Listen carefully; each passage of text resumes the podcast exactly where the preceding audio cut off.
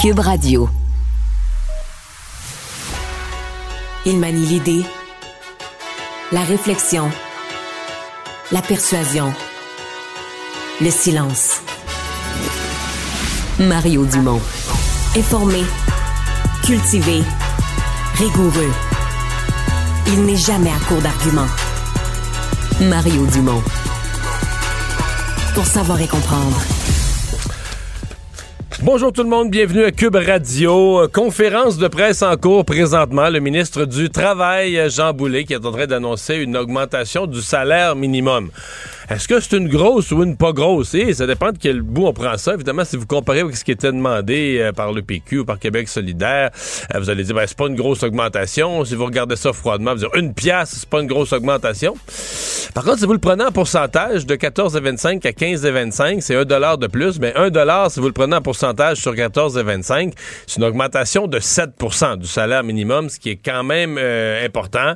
ce qui est même un peu au-dessus, malgré que l'inflation a été très haute l'année passée. C'est quand même un peu au-dessus de l'inflation. Donc voilà, une pièce de plus de salaire minimum. C'est pas à compter d'aujourd'hui, par exemple. Euh, c'est comme ça depuis quelques années. Le salaire minimum, on l'annonce quelque part durant l'hiver, mais c'est le jour de la fête des travailleurs, le 1er mai, euh, que le nouveau salaire entre en vigueur. Et tout de suite, on rejoint l'équipe de 100% Nouvelles. On continue de suivre ce point de presse, mais retrouvons maintenant le collègue Mario Dumont. Bonjour Mario. Bonjour. On a pas mal de matières. Commençons justement avec le salaire minimum, 15,25 Donc, on augmente d'un dollar. On n'est pas encore au seuil de l'Ontario, qui est à 15 et, 50. Euh, mais bon, on, passe finalement la, jauge du 15 ce qui a été longtemps demandé. Mais là, ce qu'on demande, c'est le 18 récemment. Oui, évidemment. Euh, on passe l'Ontario, mais écoute, euh, Marianne, c'est plus c'est plus 15 et 25 au Québec que 15 et 50 en Ontario parce que faut, tu peux pas prendre le salaire minimum comme une donnée absolue. Tu dois le prendre en fonction mm. du salaire moyen de la société et tout ça. Et même si on a fait un rattrapage, hein, l'obsession de M. Legault de rattraper l'Ontario ben au niveau de la richesse puis du revenu moyen des ménages, on a fait quelques points de rattrapage, mais le Québec est encore une province pauvre, très très loin de l'Ontario, à, mm. plusieurs points de pourcentage. Le revenu moyen des ménages, c'est encore plus de 15% en bas de celui de l'Ontario. Donc euh, non, c'est une augmentation. faut comprendre, faut le prendre en pourcentage. Tu on peut dire, oh, une pièce de l'heure fait pas une grosse différence. faut le prendre en pourcentage. C'est 7% d'augmentation du salaire minimum. C'est plus que l'inflation de l'année qui vient de se terminer, malgré que l'inflation fut énormément élevée. Donc, on, garde cette idée que non seulement on compense l'inflation, mais on permet même aux travailleurs au salaire minimum euh, de, gagner un tout petit peu de pouvoir d'achat. Donc, même dans une année de très forte inflation, euh, on permet aux travailleurs au salaire minimum de gagner un tout petit peu euh, de, pouvoir d'achat. Donc, c'est une annonce qui est, euh, qui est importante. Moi, je dois dire que j'approuve. Là, C'était une politique qui avait été implantée par l'ancien gouvernement de M. Couillard, le ministre du Travail, Dominique Vien à l'époque, euh, qui est poursuivi par le gouvernement Legault. Moi, j'approuve totalement l'idée qu'on ne politise pas la tort et à travers le, salaire minimum, etc., qu'on le fixe à partir d'un calcul le plus proche possible, le plus précis possible, basé sur le, salaire moyen, tout ça. Moi, ça me paraît une chose qui est bien, bien, bien raisonnable. le, raisonnement qu'on ne peut pas, qu'on ne doit pas entendre, je sais que c'est un raisonnement facile. C'est le premier raisonnement naturel qui mm. vient, c'est de dire, tu prends le salaire minimum, puis tu fais x 35, 35 heures par semaine, puis tu dis, bon, ben, à ce salaire-là par semaine, est-ce que quelqu'un peut vivre? Est-ce que quelqu'un sincèrement, le salaire minimum n'est pas fait, c'est pas un salaire auquel on fait, on, essaie de se faire accroire qu'un chef de famille, par exemple, que quelqu'un qui serait qui aurait deux enfants pourrait faire vivre toute sa famille. Alors, comment il faut regarder mm. ça? Il faut regarder que d'abord, si quelqu'un travaille au salaire minimum, normalement c'est un salaire d'entrée si t'es rendu à 35 ans, t'as deux enfants, t'es au salaire minimum, peut-être que t'as connu de grands ennuis dans ta vie, là, des, des, des drames épouvantables, tu repars en bas de l'échelle au salaire minimum. Bon, dans ce cas-là, le gouvernement va t'aider. Il y a des programmes qui vont te donner des revenus supplémentaires parce que tu travailles. On va dire, OK, vu que tu travailles, tu travailles au salaire minimum, non seulement tu payes zéro impôt, mais on t'en redonne. Puis en plus, pour tes enfants, tu vas avoir les maximums d'allocations familiales à Québec et à Ottawa. Donc, tu vas vivre avec beaucoup plus d'argent, mais pas pas quelques piastres. Tu vivras pas richement, là. Tu vivras pas richement, Marianne. C'est bien de le dire, mais tu vas vivre avec des milliers et des milliers et des milliers de dollars, beaucoup de milliers de dollars au-dessus. Et c'est la chaire de recherche de Luc Godbout de l'Université de Sherbrooke qui l'a démontré. Donc, pour comprendre, le salaire minimum, c'est un salaire d'entrée. Euh, pour les plus petites entreprises, celles qui sont fragiles, qui embauchent, par exemple, un étudiant qui commence, c'est le salaire en bas duquel on dit aux entreprises, regarde, si t'es pas capable de payer ça, là, ferme C'est ça qu'on dit aux entreprises. Si t'es pas capable de payer 15 et 25 à partir du 1er mai, ferme. Alors, c'est pas un salaire qui est établi en fonction de dire, ben, c'est le salaire qu'un chef de famille est capable de faire vivre toute sa famille avec ça. Fait que les gens qui disent ça, là, oh, on peut pas faire vivre toute sa famille avec ça, arrêtez de dire ça. Ça n'a pas rapport. Salaire minimum, c'est vraiment le salaire d'entrée, d'entrée où on dit, écoute, en bas de ça, crée pas d'emploi, ferme tes portes, mets, la clé dans la porte, puis ferme ta business. Il faut le voir comme ça, le salaire minimum. Et, c'est pas tant de monde que ça. C'est même plus. Tu sais, il y a quand même de moins en moins de monde au salaire minimum. On a même plus 300 000 personnes maintenant dans tout le Québec qui travaillent au salaire minimum. Une grande partie étant des jeunes, euh, qui souvent habitent chez leurs parents, puis tout ça. Fait que, tu sais, il faut le remettre dans son contexte, là. C'est sûr qu'avec la pénurie de main-d'œuvre aussi, les entreprises se sont vues dans l'obligation d'augmenter les salaires. Donc, des gens euh, qui auraient été au salaire minimum ne le sont plus. Euh, parlons euh, de Bernard Drinville au sortir du Conseil des ministres, donc, qui a dit les bulletins chiffrés, là, c'est là pour rester. Tout ce qui est bulletin avec commentaires, quelque chose d'un peu plus qualitatif et tout ça, ça pourrait être fait, mais, mais de façon complémentaire. C'est une bonne décision pour toi? En fait, je, vais faire un petit brin d'histoire pour commencer. Je peux pas pas le faire. Tu sais qu'il y a une vraie histoire avec les bulletins chiffrés, parce que dans la réforme de l'éducation, qui avait été imaginée par Mme Pauline Marois, qui a été un désastre, tu veux mon avis, là. Mais bon, il y avait toutes sortes d'affaires. Il y avait quelques affaires qui avaient du bon sens, qui ont marché, puis des affaires, puis l'implantation a été vraiment terrible parce que les syndicats voulaient pas embarquer. Mais il y avait cette notion de changer les bulletins. Je sais pas si tu te souviens des compétences transversales, puis tout ça. Mm. Et à un moment donné, Lucien Bouchard, comme on dit, cette année. Tu sais que M. Bouchard, il a du caractère, de la détermination. Et un beau jour, il a décidé. Il était, je me souviens exactement, il était là quelques pieds. Si la caméra se tournait, on verrait l'ascenseur juste à droite, là, juste, dans ce corridor-là. Il était devant cet, ascenseur-là, les yeux, le feu dans les yeux. Puis il a dit l'histoire des bulletins chiffrés, là, c'est fini. Il va ça va rester, puis tout ça. Est-ce que tu sais qui était ministre de l'Éducation ce jour-là? Donc, le ministre de l'Éducation qui, venait d'arriver et qui recevait de son boss mm. le mandat, mon homme, règle ça, les bulletins chiffrés, pépécœur, moi plus jamais avec ça. C'était un dénommé François Legault qui venait d'être recruté, qui venait d'être recruté comme ministre de l'Éducation. Et, M. Bouchard, c'était pas contre Legault là, qui, lançait ça, il venait d'arriver. Mais c'est comme s'il disait, garde, là, moi, là, les bulletins mm. chiffrés, ça va rester ça. Puis les parents demandaient ça. Est-ce que 20 quelques années plus tard, euh, les mentalités ont changé? Écoute, moi, je pense que les parents, en bout de ligne, ils veulent être bien informés de ce qui se passe avec leur enfant. Et je pense pas que tout le ben monde trouve ça parfait, les bulletins chiffrés, mais je pense surtout qu'on se méfie, peut-être à tort. Peut-être qu'il y aurait d'autres façons de qualifier les notes avec des A, B, C ou 1, 2, 3, 4, donc maîtrise très bien, maîtrise partiellement. Peut-être qu'il y aurait d'autres façons. Mais les parents sont méfiants qu'à un moment donné, tu vas arriver à mi-année, puis t'en as des enfants, Marianne. Tu vas arriver à mi-année, puis là, tu vas te rendre compte que ton enfant colle ou qu'on te dit qu'il passe pas, puis tu vas dire, ben voyons, s'il y avait eu un petit test au mois de septembre, au mois d'octobre, il y aurait eu 9 sur 20 ou euh, 12 sur, euh, sur 30. J'aurais allumé, j'aurais dit, oups, dans ce matière-là, mm. ça va pas, je vais l'aider, je vais m'asseoir avec. Les parents veulent, les parents veulent savoir, ils veulent être bien informés, ils veulent être capables de suivre. Est-ce qu'il y a des problèmes puis tout ça? Fait que, euh, bon, l'autre affaire, ben là, on pourrait se poser une grande question. Est-ce que le plus gros problème présentement, dans, parce que là, des directeurs d'école commencent à travailler là-dessus, est-ce que le plus gros problème mm. dans l'éducation au Québec, c'est des bulletins chiffrés? Euh, pas sûr de ça, moi.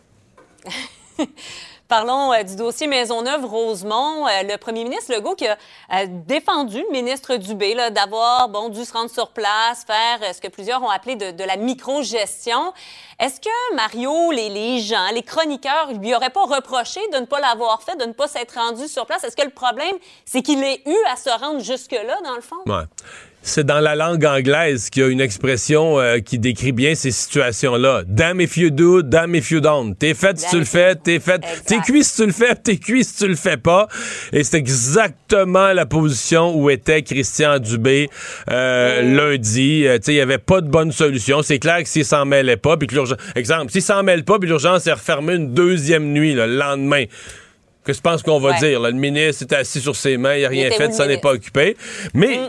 mais c'est quand même vrai qu'il y a un côté, euh, il y a un côté dérangeant, un côté un petit peu malsain, là, parce que tu as une, euh, une gestionnaire locale qui est pas aimée à l'urgence, Puis là, on fait une espèce de moyen de pression pour se débarrasser d'une personne. Bon, les gens à Maisonneuve-Rosemont disent ça, c'est une goutte d'eau dans l'océan. Le problème du temps supplémentaire obligatoire est beaucoup plus grand que ça, et tout ça. Mais quand même, cest à le ministre s'est retrouvé à s'impliquer dans une situation qui touchait un petit point. Euh c'est le triste sort d'être ministre de la Santé. Je me souviens euh, de plusieurs ministres de la Santé qui ont essayé durant leur mandat de dire, moi, il faut que j'ai des grandes réformes à faire, je peux pas gérer les hôpitaux un à un. Marianne, il se retrouvait, c'est mm. aussi con que ça, il se retrouvait à la période de questions. Je me souviens de, dans le temps de Jean Rochon, les libéraux lisaient, les libéraux avaient encouragé le public. Euh, euh, c'était l'époque où notre collègue de la Joute, Tom Mulcair et d'autres étaient des députés libéraux, ratoureux. Et euh, il avait demandé au public de leur envoyer des lettres. Fait qu'il lisait. Madame Marianne Lapierre, le 13 février dernier, s'est présentée à l'urgence et 18 heures plus tard, puis là fait que tu comprends? Euh, et là, donc, le ministre se retrouvait en chambre à devoir répondre de toutes les situations. Puis encore là, il était fait. Parce que s'il disait, je m'en mêle pas des affaires locales, on l'accusait d'être un sans-cœur, quelqu'un qui regardait la souffrance humaine de haut, puis qui s'en foutait, puis qui était ben au-dessus de tout ça. Ben et s'il se mettait à répondre, ben là, il se rentrait la main dans la gestion locale des mmh. hôpitaux.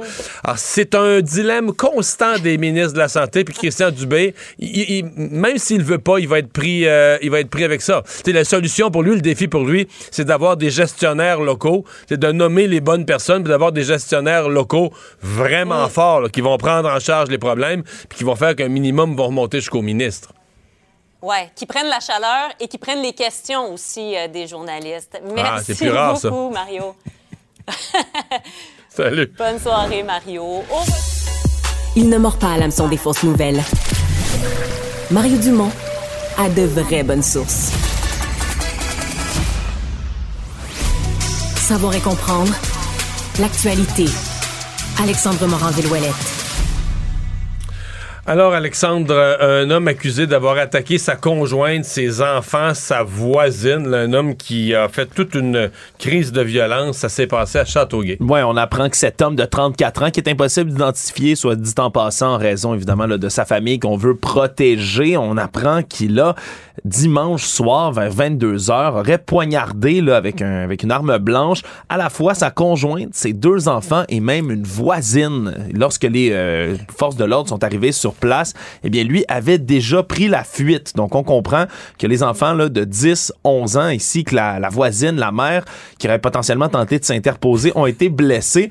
On ne craint pas pour leur vie pour l'instant, mais quand même, là, c'est le suspect par la suite qui a lui-même appelé le 911 alors qu'il était parti en cavale jusqu'à Sorel-Tracy a finalement appelé pour se rendre et donc on va l'accuser d'une myriade d'accusations. On parle entre autres ben, de voie de fait armée, voie de fait grave qui a causé des lésions sur deux de ses enfants, accusation de voie de fait contre sa voisine, possession d'armes dans le but de commettre une infraction également. Donc c'est un homme qui a aucun antécédent criminel et pour qui on a évidemment exigé une évaluation là, de psychiatrie ben, légale. C'est comme une évidence qu'il faut faire l'évaluation psychiatrique. Je veux pas essayer de le défendre, peut-être que c'est pas ça, mais ça c'est sûr que quelqu'un qui a aucun antécédent, qui est jamais passé devant un palais de justice, tout à coup attaque sa conjointe, ses enfants, sa voisine, il y a quelque chose. Il Exactement, puis on veut déterminer s'il est justement là, apte à subir son procès, donc du côté là, de Philippe Pinel. On va tenter d'évaluer tout ça. C'est certain que c'est un cas là, qui remonte à dimanche soir, pour lequel on avait eu des bribes d'informations sur une attaque comme celle-là.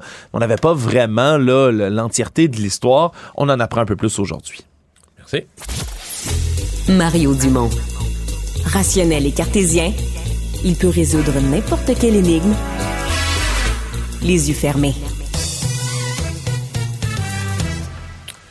Quelle euh, histoire euh, le propriétaire d'une microbrasserie euh, qui euh, obtient, dans le cadre d'un agrandissement de ses opérations, de ses capacités d'opération, euh, une subvention de 920 000 dollars du ministère du Développement économique du, Québec. et voilà que ça crée une controverse parce que il avait refusé dans son établissement Éric Duhem Et euh, Éric Duhem, dans, au début d'Éric Duhem avec le Parti conservateur. Et là, Éric Duhem, au cours des dernières heures, a laissé entendre sur les réseaux sociaux, a utilisé un peu la publicité du 649, tu pour pas faire d'accusation, mais laisser entendre que c'est le hasard, mais ça peut pas être le hasard, que la microbrasserie qui l'avait exclu, qui l'avait empêché de tenir un rassemblement, qui l'avait plus ni moins mis dehors, ben là, obtient de l'aide du gouvernement, ce à quoi, évidemment, le propriétaire de l'entreprise s'est euh, défendu. Bon, on se comprend que c'est pas une aide pas une aide de, 50 millions non plus du gouvernement. C'est le genre de prêt octroyé généralement à un niveau inférieur au ministre, mais quand même. Il a accepté de nous parler, le copropriétaire de la microbrasserie Opéra euh, à Jonquière, Vladimir Antonov. Bonjour. Bonjour, M. Dumont. On, va démêler ça un par un, là. Mais commençons par euh, ce prêt, cette aide gouvernementale. Euh, vous avez fait quelle demande, dans quel programme, pour quel projet de développement dans votre entreprise?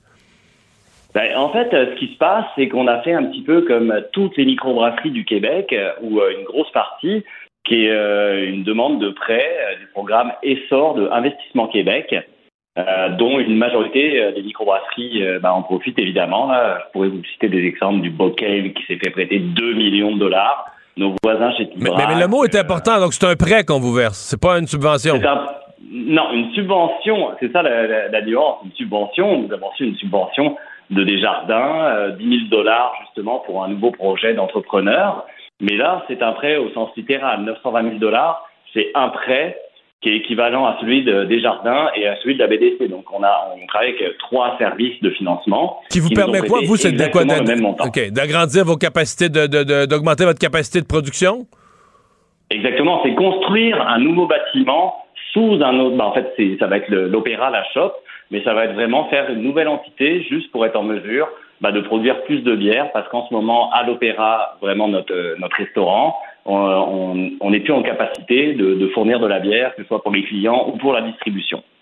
Parce que présentement, vous êtes comme plusieurs microbrasseries qu'on a visitées. Je pense que tout le monde en a vu, où les, cuves et les équipements sont comme à même le restaurant ou en bordure du restaurant. Vous avez, là, vous êtes rendu à l'étape pour vendre, pour distribuer en, en, épicerie ou etc., en dépanneur, avoir un vrai lieu de production et d'embouteillage. Exactement. En ce moment, euh, particulièrement dans les périodes les plus achalandées, là, comme euh, l'été où le tourisme brassicole au Saguenay-Lac-Saint-Jean est de plus en plus développé, eh ben, on est obligé d'acheter de la bière justement chez nos collègues parce qu'on n'est pas capable de fournir. Donc c'est un choix, c'est un choix et surtout une volonté qu'on a depuis cinq ans. Là, ça fait deux ans qu'on a monté le dossier pour avoir justement euh, ces prêts. Et c'est vraiment pas facile. Ouais. Est-ce que c'est un prêt que vous avez obtenu avec un contact politique? Eh ben non, en fait, on a fait exactement comme tout le monde. On est allé sur le site d'Investissement Québec pour rechercher le programme Essor. Puis ben là, on a rempli, euh, somme toute, avec quelques difficultés, toutes les conditions qui étaient nécessaires euh, pour avoir l'obtention du prêt. Puis quand je parle de deux ans, c'est vraiment deux ans de pas toujours beau et puis euh, beaucoup de rebondissements. Puis ça a été très très difficile pour avoir ben, en fait tous les emprunts. Puis euh, l'annonce officielle en fait avait été faite en décembre dernier à l'Opéra avec l'équipe d'investissement Québec, de la BDC et des Jardins. Sauf qu'à cette époque-là, le ministre Fitzgibbon n'était pas passé, donc c'est passé inaperçu. Puis à part des compliments, personne ne nous a envoyé euh, bah, des messages négatifs. C'était plus bravo, on est fiers de vous, on est fiers de la région. Hmm. Euh, qu'est-ce que vous avez pensé de l'intervention d'Éric Duhem? Bah, écoutez, je pense que on, sait tout ce qui s'est passé il y a deux ans quand on avait refusé euh, un meeting politique à l'Opéra. Euh, nous, on s'était parlé avec M. Duhem pour enterrer l'âge de guerre. Euh, J'avais eu euh, peut-être des mots sur ma page Facebook personnelle qui, euh, qui étaient somme toute euh, un peu déplorables, certes. Donc je me suis excusé, l'âge de guerre a été enterré. Il avait demandé à ses troupes de se calmer un petit peu sur tous les messages, les menaces qu'on a reçues aussi pendant quatre jours.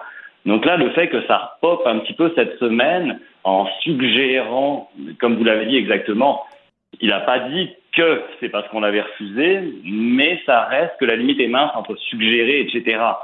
non, on se comprend qu'il y avait. J'utiliserais le verbe, il a voulu induire le fait, là, faire conclure à toute personne qui regarde ça, euh, l'amener à la conclusion que. Là. Bah, ça a marché visiblement parce que juste avant de vous parler, on regardait un petit peu ce qu'il disait sur sa page.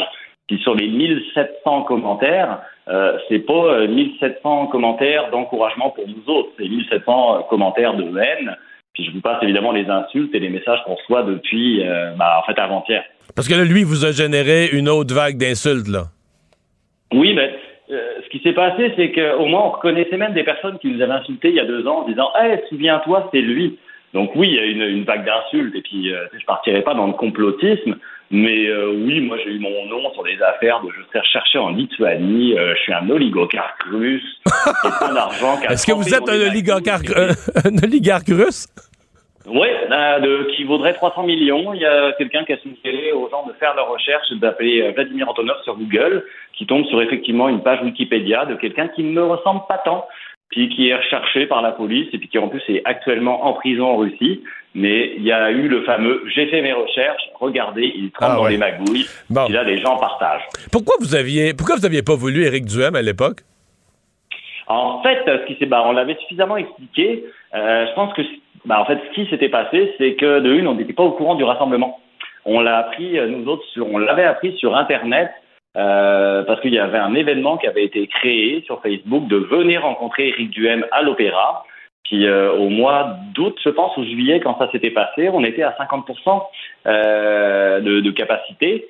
Puis le fait bah, déjà d'avoir le resto plein, euh, de pas être mis au courant qu'il allait avoir une rencontre, et surtout le venir rencontrer quand nous, à l'époque, ben, on essayait de rester en vie et puis justement que ça déborde pas parce que l'étiquette était somme toute assez salée si on dépassait la limite de capacité du restaurant.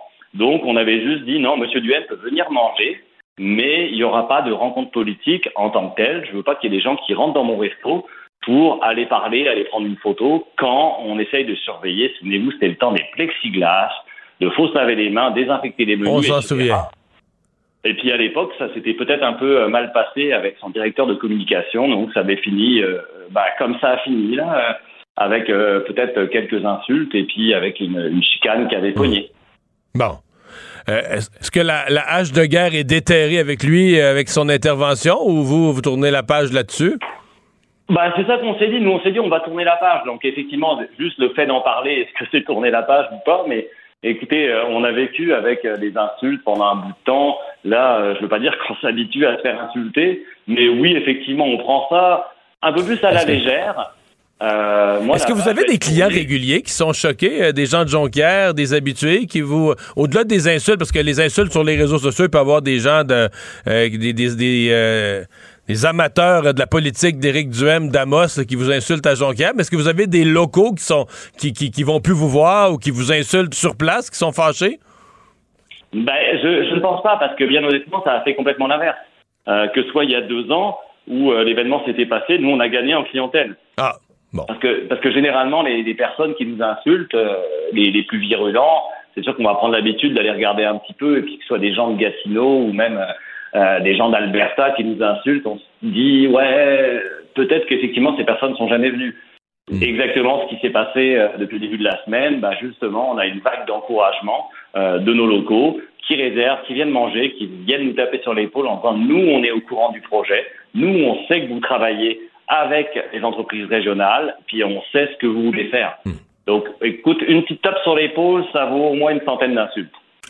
Mais là, les gens qui vont chez vous, euh, ça va ralentir pas à peu près. Là, c'est qu'on peut plus prendre plus que deux consommations par semaine. Là. -dire, si je vais chez vous, moi, je peux juste prendre une bière parce que là, mettons que je veux prendre un vin, un verre de vin le dimanche, quatre jours plus tard, là, faut que je me limite après une bière. Bah écoutez, je vous promets qu'à votre prochain passage ou à votre passage à l'opéra, on va s'arranger pour faire une petite bière à 2% d'alcool et vous pourrez vous permettre d'en boire au moins une ou deux. Mais je vous posais une question euh, semi-humoristique pour vous demander qu'est-ce que vous avez pensé, vous, comme propriétaire de microbrasserie, euh, de, de ces nouvelles normes là, en matière de consommation d'alcool, de ces nouvelles recommandations? Euh, ben, écoutez, c'est des recommandations, mais nous, on est dans le pays de la grosse bière au Saguenay-Lac-Saint-Jean. Donc, est-ce que les recommandations vont être suivies? Je pense que le Saguenay a montré par son histoire que les gens suivent pas forcément les recommandations. Puis, euh, de toute façon, on a toujours suggéré euh, la modération dans notre entreprise. On a un restaurant aussi, puis on est capable de manger puis boire une petite bière sans forcément partir sur la dérape. Donc, euh, je pense que les gens vont être capables de comprendre aussi qu'une petite bière de temps en temps, c'est mieux qu'une 24 par jour. Mais mettons, hier soir, là, est-ce que vous l'avez senti que les gens buvaient plus? Euh, les recommandations étaient tombées en cours de journée, encore toutes fraîches à l'esprit de vos clients. Est-ce que vous, vous avez senti que la, consommation avait cassé? Alors, ben honnêtement, euh, hier soir, non. Et puis ce midi non plus, parce que nous, on est quand même un restaurant, donc on ouvre toujours. Puis à voir mes clients de ce midi, je pense que ou bien personne n'a regardé les informations, ou bien bah, les gens prennent pas tant en compte les recommandations. Ouais.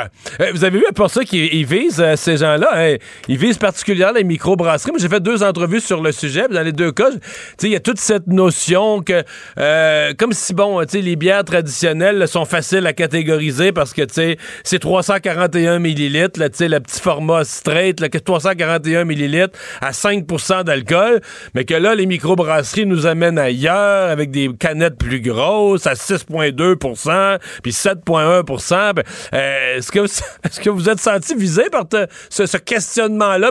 Et que là, donc, il faudrait faire un étiquetage particulier pour dire aux gens, ben attention, là, dans ta bière, c'est plus qu'une consommation, c'est 1,3 consommation, là, ta canette, là?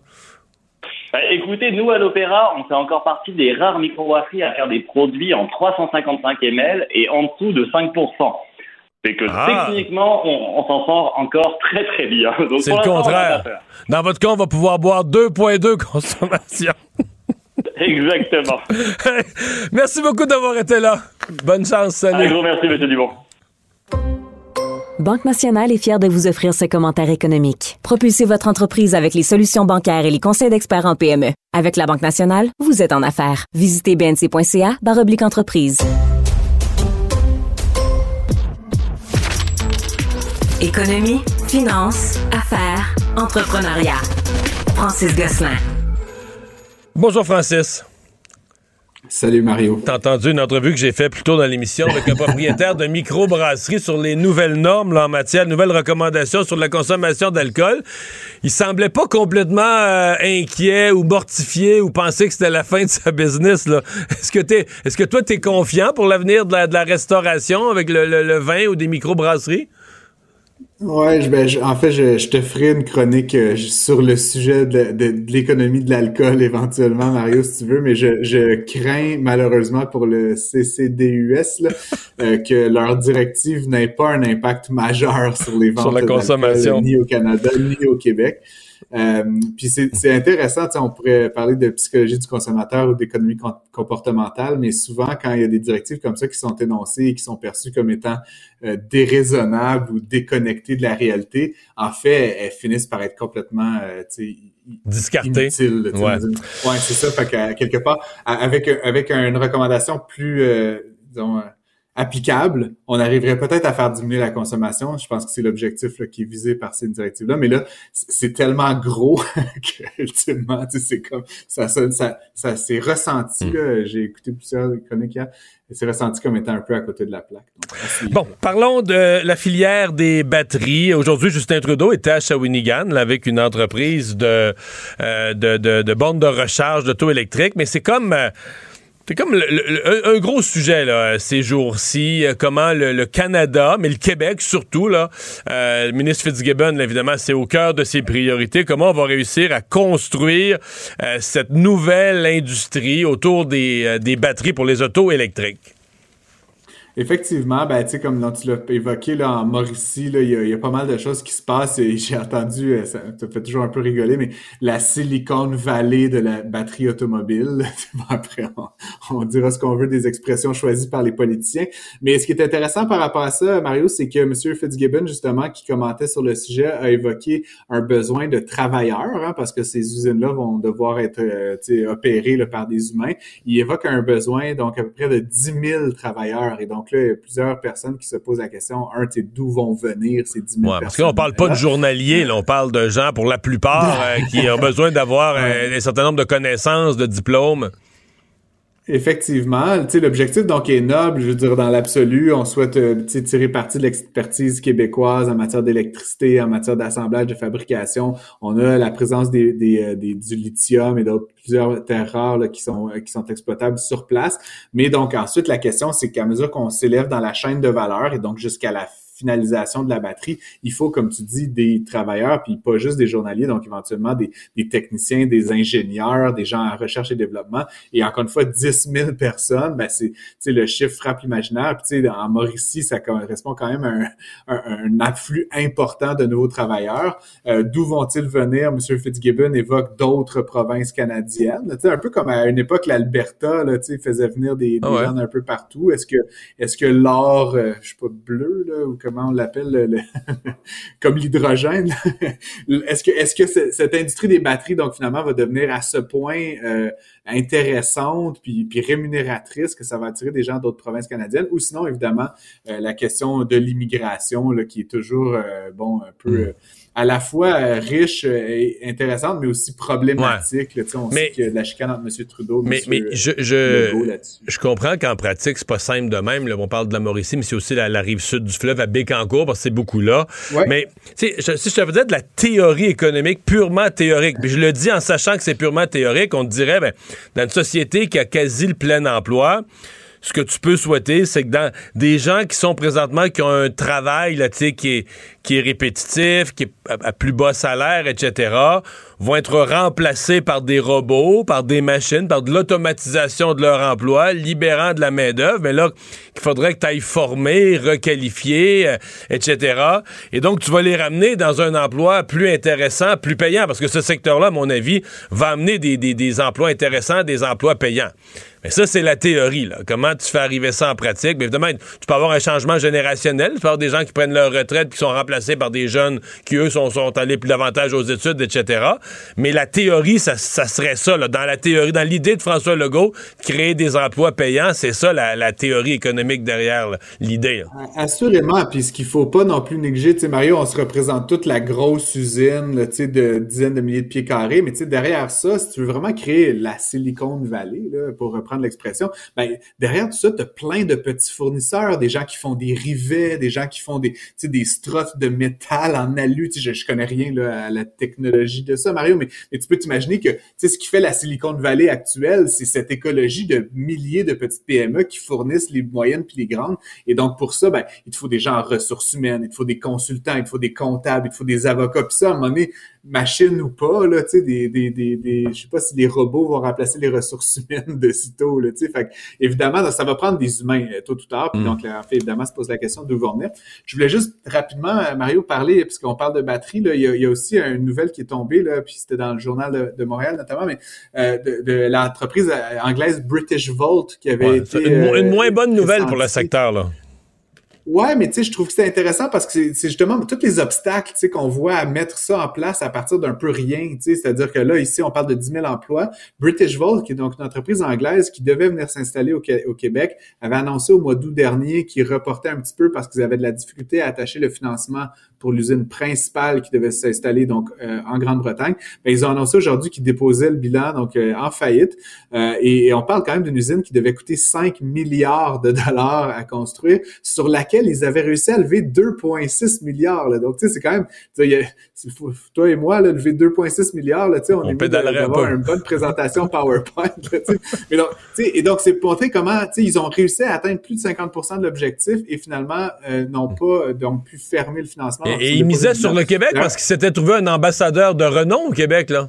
Ben ouais, monsieur, euh, monsieur Couillard, évidemment, était impliqué là, sur le conseil ben d'administration et dans l'entreprise. L'ancien premier ministre était comme aviseur de donc, cette entreprise-là. Et donc, je devine qu'il se retrouve aujourd'hui euh, sans emploi, monsieur Couillard, pour la deuxième fois en quelques années. J'espère qu'il n'est pas trop déprimé. Euh, donc voilà. La Banque de Montréal, la BMO, qui obtient le feu vert pour une grosse acquisition. Oui, effectivement. Donc, c'est euh, une banque euh, américaine, en fait, une banque de détail, comme on les appelle, donc qui fait vraiment du crédit à la consommation, des cartes là, au quotidien. Euh, c'est une entreprise qui s'appelle Bank of the West. elle appartient depuis de nombreuses années à la, banque française BNP Paribas, donc qui avait acquis cette entreprise-là il, y a quelques décennies et qui avait d'ailleurs fusionné Bank of the West avec une autre banque californienne pour vraiment le mousser ses effectifs. Euh, BNP Paribas, bon, c'était loin de Paris. Ils n'ont pas d'autres activités de qu'on appelle de banque de détail aux États-Unis. Donc, c'était un peu isolant pour eux d'opérer dans un seul État. Euh, et donc, ils ont mis cette euh, filiale-là en vente il y a quelques temps. Et c'est BMO, donc Banque de Montréal, qui s'en est porté. Est-ce que c'est la première présence américaine pour la BMO? Non. Non, ils ont des, ils sont présents un peu partout aux États-Unis, en fait, à travers différentes filiales. Ils servent, euh, je crois comprendre aussi pas mal de Québécois installés en Floride. Mario. Ah ouais. Bon, ça c'est une autre. ouais, c'est une autre affaire ça. Mais là, on parle quand même d'une entreprise, Bank of the West, qui a 10 000 employés. Là, donc, c'est pas une petite affaire. Euh, ça se compare là, aux 40 quelques mille, 43 000 employés de BMO. Donc, on parle d'une augmentation des effectifs de, euh, de, de, 20 là, en une seule acquisition. Ce qui, du point de vue culturel, du point de vue gestion et tout, ça va quand même être un, un très intéressant défi. Et Bank of the West a aussi 1,8 million de nouveaux clients, euh, des particuliers, des PME, donc qui vont se rajouter au portefeuille de clientèle de BMO. La transaction était pour 16 milliards de dollars, donc c'est pas une petite affaire. Et donc, c'est intéressant de voir une entreprise canadienne euh, comme BMO là, qui, euh, qui s'étend donc maintenant vers la Californie. Et donc, peut-être qu'il va pouvoir faciliter euh, pour les Québécois qui cherchent à hmm. voyager ou à se réinstaller dans cet État-là un petit peu de, de hmm. simplicité. je sais pas, je, mettons que j'étais conseiller de la, de la BMO aujourd'hui, je pense que je leur dirais d'être discret puis de garder le garder entièrement la marque de commerce Bank of the West. Je, sais pas, le, partisan moyen de Donald Trump, là, euh, je sais pas c'est quoi sa perception, mettons, d'être client d'une banque qui est de propriété canadienne, là, qui est plus une propriété USA, euh, là. En fait, c'était une propriété française, Mario. ouais, c'est vrai. Il était déjà. Ouais, ouais, t'as raison, t'as raison, t'as raison. C'était déjà ça. puis je pense qu'en tout cas, j'aime beaucoup les Français. Puis j'ai travaillé avec BNP Paribas dans le passé, mais, mais je pense quand même que si tu prends le point de vue du Trumpien moyen, les Canadiens sont quand même plus sympas que les Français à ce là ça, ça montre à ça. Je me dis aussi que les clients de Bank of the West devaient agir en connaissance de cause. C'est-à-dire, c'était, euh, c'était nullement dissimulé. Le, logo ressemblait à celui de BNP Paribas. Sur certaines signatures, c'était écrit by BNP Paribas. Donc, c'était Donc là, savoir euh, s'ils vont changer. Mais, mais c'est où le siège social? C'est où Bank of the West? C'est où le centre euh, euh, d'opération? Je, pense que c'est à Sacramento. de en Californie. Il faudrait que je vérifie ça. Je n'ai ah, pas ces informations sur le bout des doigts, Mario. Hécatombe dans les TI, dans les technologies de l'information. En fait, il se passe pas une semaine aux États-Unis sans qu'un géant des, des, technologies de l'information ne fasse des mises à pied. À chaque fois, c'est à coup de milliers et aujourd'hui, c'était autour de Microsoft. Ben oui, en me levant ce matin très tôt, Mario, c'était déjà, tu sais, the, writing was on the wall, comme on dit, c'était déjà annoncé que Microsoft allait faire euh, donc un move en ce sens-là. Ils allaient annoncer des mises à pied. Bon, tout le monde spéculait sur le nombre. On a appris euh, plus tard en journée qu'ils allaient licencier donc effectivement 10 000 personnes, ce qui est quand même euh, pas, pas peu de gens. Microsoft embauche là, environ 220 000 personnes dans le monde, donc on parle d'environ 5 de leurs effectifs. Puis c'est je, comprends que c'est plein d'humains, c'est plein de drames humains, mais comme économiste quand même, je me réfugie un peu. J'aime toujours exprimer ça en proportion de, du nombre d'employés. Donc, tu te rappelleras qu'Amazon, par exemple, avait licencié 18 000 personnes, mais sur 1,5 million d'employés, euh, ou Twitter, 3 000 sur 5-6 000. ça, c'est plus. 3 000 sur 5-6 000, ça, c'est la moitié plus.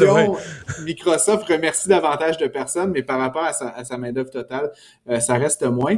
Ce qui est intéressant pour moi, Mario, puis je regarde ça, évidemment, c'est, pas la première, c'est en fait plutôt la dernière entreprise technologique euh, dans les grands joueurs à annoncer euh, des mises à pied. C'est que Microsoft, tu sais, objectivement, va très bien. L'entreprise, au dernier trimestre, a fait 50 milliards de ventes et 17 milliards ou 18 milliards de profits là, en dollars. Ouais, mais, mais j'ai, lu l'article sur leur mise à pied. Là, eux, c'est parce que là, ils sont, ils sont déjà rendus à la prochaine étape. Ils s'attendent à ce qu'il y ait une réduction autant dans les, les, les, les microprocesseurs, les logiciels, le cloud. Ils s'attendent qu'il y ait un ralentissement, là.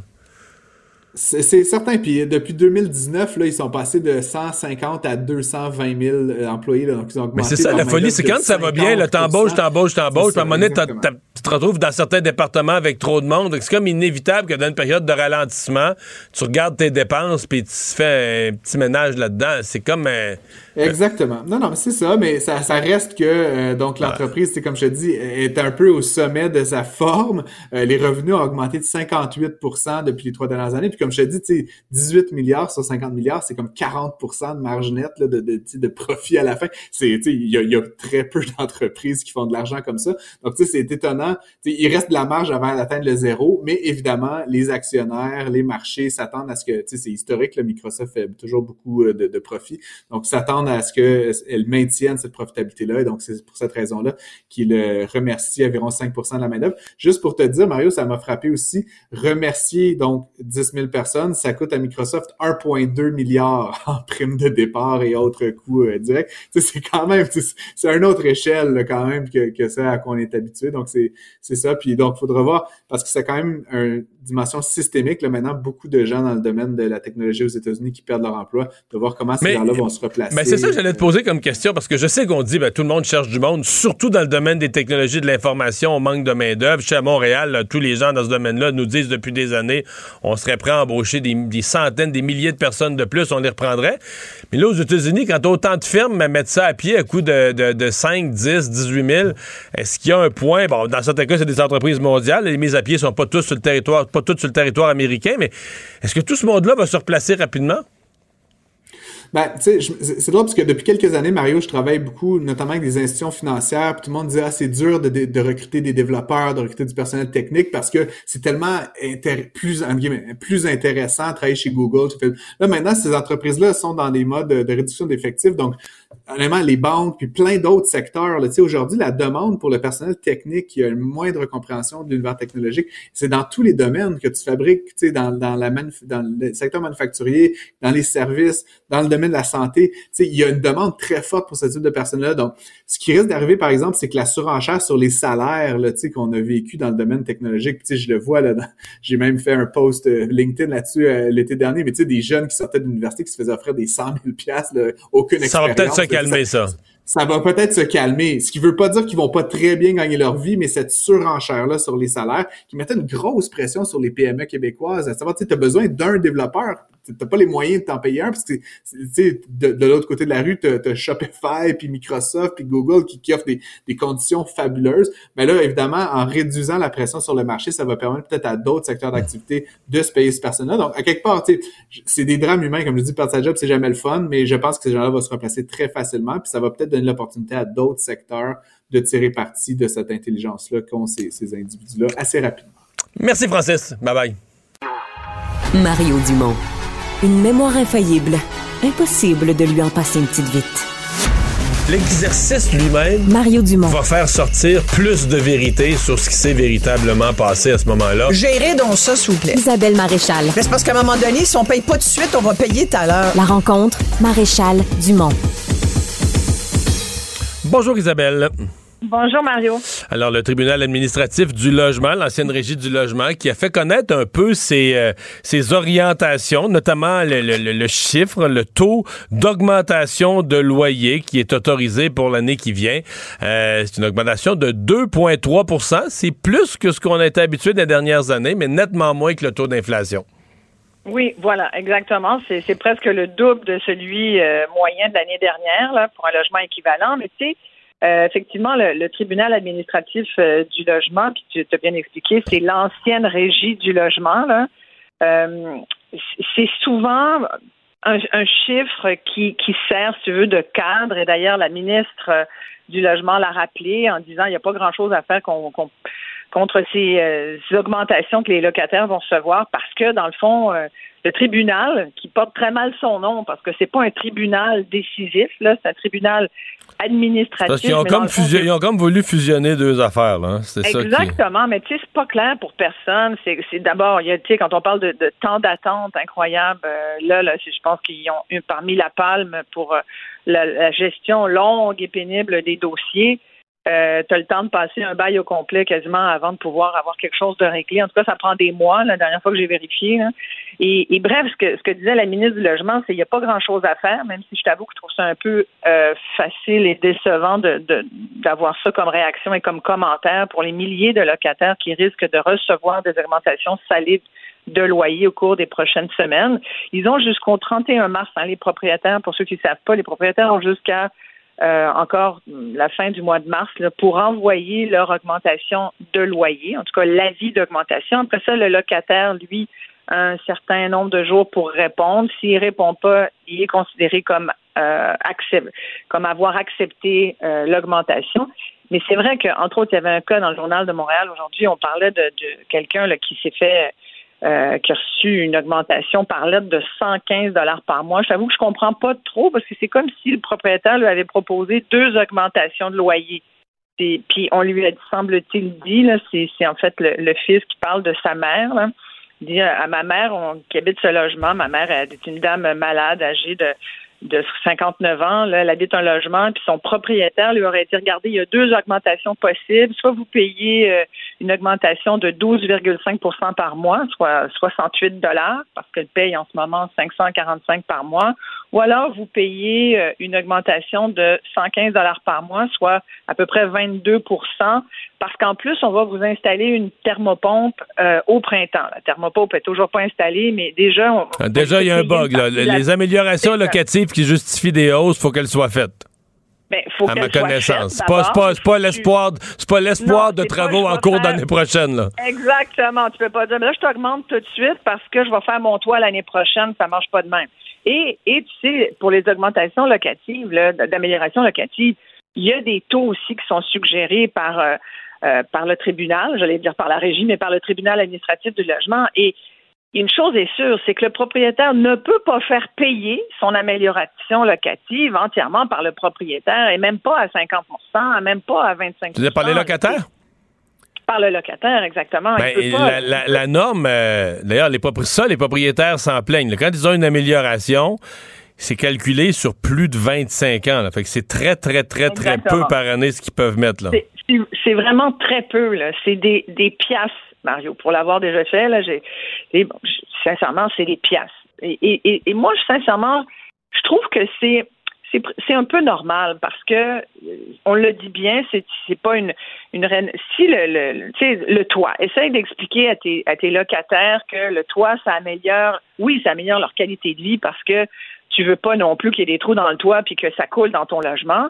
En même temps, moi, j'ai toujours considéré comme propriétaire que si j'avais refait le toit de mon duplex, mettons, ben, si je vends mon duplex, l'amélioration du toit, c'est à moi que ça va bénéficier au, moment de la vente, tu comprends, et, pas vraiment au locataire. Ça peut se débattre. Je pense qu'il y a des propriétaires qui nient ça. Moi, je pense que ça doit C'est un rapport très complexe, hein, le rapport propriétaire-locataire. Puis on pense à tort que le tribunal du logement règle ces questions-là. Ben, ouais, mais le tribunal, il, doit, il devrait être, il devrait être l'huile, l'huile dans les engrenages, le lubrifiant qui fait que les engrenages roulent. Mais dans les faits, c'est le contraire. À cause des délais d'attente, c'est les uns et les autres sont frustrés, les propriétaires comme les locataires. En fait, tu sais que les délais d'attente, c'est aussi vrai dans les tribunaux.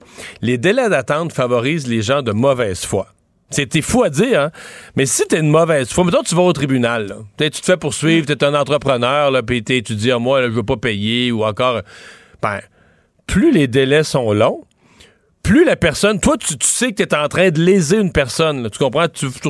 mais plus les délais sont longs, mais plus la personne lésée est perdante et plus celui qui est de mauvaise foi, ben, il va ah finir. C'est au bout de deux ans, au bout de deux ans et demi ou deux ans et trois quarts, il va arriver à une entente à l'amiable à l'avant-veille du procès, mais il va avoir économisé. Pendant, l'argent va avoir resté dans son compte pendant deux ans et demi. Et, la Cour des créances, c'est un bel exemple de ça. C'est encore plus long. Je pense que le tribunal administratif de logement, c'est deux ans plus tard des maritimes. C'est quelque chose. C'est excessivement long. Alors que toutes ces affaires-là devraient être opérationnelles rapidement, justement pour pas pour encourager les gens à être de bonne foi, parce que si c'est une mauvaise foi, regarde, oublie ça là, dans trois semaines tu vas te faire taper ses doigts, que ça vaut pas la peine d'être de mauvaise foi. Alors ça, c'est une réflexion à avoir sur ces tribunaux administratifs complètement devenus dysfonctionnels par les délais. Oui, puis le, tribunal administratif t'amène éventuellement à, à, la cour des petites créances si tu veux. Tu sais, le tribunal va. Moi, ça m'est déjà arrivé il y a très très très longtemps euh, d'aller à la. à l'époque la régie du logement, donc un locataire qui qui payait pas, tu sais, qui c'était, il y, a ça parfois, tu sais, à l'époque, moi, il était parti en plein milieu de la, nuit, il avait déménagé, puis il me devait euh, des mois de loyer. T'as beau essayer de retrouver la personne et tout, mais j'avais quand même réussi à pouvoir avoir euh, une adresse pour y envoyer une mise en demeure et puis passer à la régie du logement. Mais, mais après, c'est, c'est, après, ça te donne quoi? Ça te donne un, un document qui dit oui, c'est vrai, ce locataire vous doit de l'argent. Après, il faut que tu fasses exercer ce qui n'est pas un juge, qui est un jugement administratif, si tu veux. C'est un tribunal qui n'a aucune force de loi, sinon que tu peux pas appeler la police. Il n'y a pas de pouvoir de saisie, là. Non, exactement. Tu n'as aucun pouvoir, sinon que de poursuivre ensuite à la, à, la Cour des petites créances ou à la Cour. Euh, du Québec, puis dire voilà cette personne, puis là j'ai le tribunal me donne raison, le tribunal, la régie de logement me donne raison, mais sinon tu as très très peu de moyens. Et sincèrement, je disais que c'est une relation complexe parce que autant où moi je conviens qu'il y a des propriétaires, puis on en voit beaucoup là qui abusent, autant il y en a qui abusent, puis je te dirais, moi j'ai jamais vu, en tout cas je connais beaucoup moins de, petits propriétaires de duplex ou de triplex. Là, souvent, c'est le propriétaire qui habite en bas et loue son logement en haut. C'est sa retraite. C'est, ça a été à peu près la seule équité qui a été capable de, se monter au fil de sa vie en travaillant. Puis il y a un locataire, tu comprends? Puis là, son, son locataire ne paye pas, ben lui aussi, il y a des problèmes avec sa banque, tu comprends? Parce qu'il y a quelqu'un qui n'a pas beaucoup de sensibilité sur le retard, ce sont les banques. Il y, a aussi des propriétaires qui sont pris à la gorge et qui n'ont pas le choix d'augmenter le loyer au-delà de ce 2,3% pour un logement non chauffé. Mais ce qu'on voit beaucoup, puis à Montréal surtout, euh, c'est que je pense que c'est plus de 60% du parc de logements locatifs à Montréal qui est détenu par des corporations immobilières. C'est-à-dire, ce sont des, c'est des business c'est des gens qui louent des logements, ils ont des centaines de portes, là, du 200, 300 portes. Puis eux, là, ils envoient une lettre, là, tu comprends, ils en font des photocopies, là, c'est une image, à, des centaines de, locataires. Non, c'est évident. Ils t'envoient ça, là, puis, puis là, puis, puis attends, puis ça, ça va à ta porte, puis ça te coupe le chauffage, puis ça te coupe l'eau, puis ça, ça te fait, ça ne recule devant rien, ce monde-là. Alors, quand j'entends, moi, moi, disons que si j'avais été ministre du Logement, j'aurais dit un petit peu plus qu'il n'y a pas grand-chose à faire. J'aurais dit, c'est sûr que, puis tu sais, quand tu regardes euh, les, euh, les regroupements de logements, que ce soit euh, tu sais, un peu partout là, dans, dans, les, dans les régions, tu as des organismes de regroupement de locataires qui essayent de, de, de, de, faire valoir la voix de ces locataires démunis, ceux qu'on appelle les mal logés, ceux qui sont souvent et qui ont été depuis la pandémie l'objet de rénoviction. Tu sais, ces fameuses, ces évictions sous prétexte de rénovation, tu retournes un an. Tu sais, ça, on en a vu tellement. Mais les rénovictions, c'est que tu mets quelqu'un qui payait, je donne par exemple, avant la pandémie, une chambre à coucher à Montréal, ça coûtait pas 1800 dollars. C'est à peu près ça aujourd'hui en moyenne. Tu sais, je peux. Et, quand tu pars euh, d'un loyer de 750, 800 dollars pour une chambre à coucher, comment peux-tu soudainement doubler de loyer alors que ton salaire n'a pas doublé? Et ça, même si on vient d'annoncer une augmentation d'un dollar de salaire minimum à partir du mois de mai, pour tous ces mal logés, pour tous ces gens qui ont de la difficulté à arriver, qui sont pourtant des travailleurs. je ne parle pas de gens qui sont sur qui dépendent de l'aide sociale. Je parle de gens qui travaillent. on disait à une certaine époque, c'est tu, dois mettre pas plus que 25% de ton revenu dans le logement. C'est une semaine par mois que tu gagnes, tu dois l'allouer à ton budget euh, logement. Aujourd'hui, c'est plus ça. Moi, j'ai rencontré des gens cette année qui mettent plus de 50% d'argent qu'ils gagnent dans leur logement t'as pas de bon sens, forcément, tu n'as plus d'argent de payer l'épicerie, tu n'as plus d'argent pour mettre du gaz dans ton auto. Fait oublie ça, euh, aller même te payer une semaine dans un tout inclus, tu comprends? Puis tu regardes, tu sais, on le dit aujourd'hui, c'est la une journal, la pire année depuis 1982, puis il y aura des séquelles permanentes. Le, coût de la vie a augmenté de près de 7% au pays en moyenne, puis ça, c'est sans compter les hausses. Euh, il, y a y a eu des hausses très précises, encore plus salées. Fait que tu peux pas juste dire qu'il n'y a pas grand-chose à faire quand tu vois les augmentations de certains loyers par certains propriétaires. En même temps, je te dis ça, puis quand je te dis la relation est complexe, moi j'ai aussi vu des locataires qui en ont profité du fait que, tu sais, il y en a qui disent la régie du logement, le tribunal administratif du logement, en général, ils prennent pour les locataires. Pas toujours, mais c'est vrai que c'est un bon endroit pour aller débattre de ton de ton cas. Si tu un, un, locataire, puis tu penses que tu es euh, tu es démuni par rapport à ton propriétaire. Ou, bon, moi, j'ai vu des locataires abusés. Je l'ai vécu moi-même. J'ai eu plein de cas parce que j'ai eu l'occasion de faire plein d'entrevues là-dessus au fil des ans. Et autant tu as des bons propriétaires, autant tu as des bons locataires, mais autant tu as des très mauvais locataires également. moi, j'ai eu des gens qui m'ont. J'ai découvert qu'il y avait deux chiens, trois chats, puis trois oiseaux qui se promenaient dans la maison. Dans un logement où j'avais déjà moi-même habité, as envie de pleurer. Il y a du monde qui sont des gens qui partaient avec leur porte d'armoire. Un des logements que j'avais, écoute, la personne passait ses hivers en Floride, puis elle sous-louait les trois chambres euh, à des gens. Là. C'était devenu comme une euh, comme une maison de chambre. Il y, y, a des propriétaires qui vont te le dire. Parfois, là, ton, ton, ton immeuble, il t'appartient plus. C'est prise de contrôle par les locataires. Parce qu'un locataire peut sous-louer son logement aussi. Puis en ce moment, c'est beaucoup ça qu'on voit. On voit des locataires qui disent ben, attends, là, moi, je, suis obligé de déménager parce que je travaille dans une autre région. Je vais essayer de passer mon mon loyer à, quelqu'un que je connais qui, a besoin de déménager. Puis, euh, c'est, puis ça, sincèrement, je le comprends. Moi, je, probablement que je ferais la même chose. Si je partais dans logement puis que trouvais que mon loyer avait du bon sens, j'essayerais de le passer à quelqu'un que je connais pour essayer de contenir un peu les hausses et éhontées des loyers. c'est un peu tout ça la situation. Je trouve que c'est complexe. Je pense qu'il y a des bons et des mauvais de, des deux côtés. Mais je m'attends à ce que le ministre du Logement soit un petit peu plus loquace que simplement dire ben, c'est une espèce de fatalité, il n'y a rien qu'on peut faire parce que tout a augmenté. Tu comprends? Oui, effectivement. Euh, année d'inflation où tout, euh, tout est euh, rebrassé quand on parle du pouvoir d'achat des gens. Donc, c'est pas, pas, pas différent. on, pourrait quand même recommander à ceux qui nous écoutent d'aller voir quand même, parce qu'elle a, elle a parlé, la ministre du Rancho, la ministre du Logement, de certaines aides au logement. Et c'est vrai que quelqu'un qui, a, qui travaille au salaire minimum, euh, peut avoir accès euh, à certains, il y a certains programmes, entre autres, elle faisait référence à l'allocation logement, qui est un programme qui s'appelle le PAL, Programme d'allocation logement, qui est une aide financière qui est destinée aux familles ou aux personnes de 50 ans et plus qui, euh, qui font, qui peuvent faire la preuve qu'ils n'arrivent pas. Ça donne à peu près 100, 150 ou 170 dollars par mois comme soutien au paiement de loyer. Tu as deux autres programmes aussi. Euh, si, vous allez sur le site de la Société d'habitation du Québec, vous avez ces programmes-là.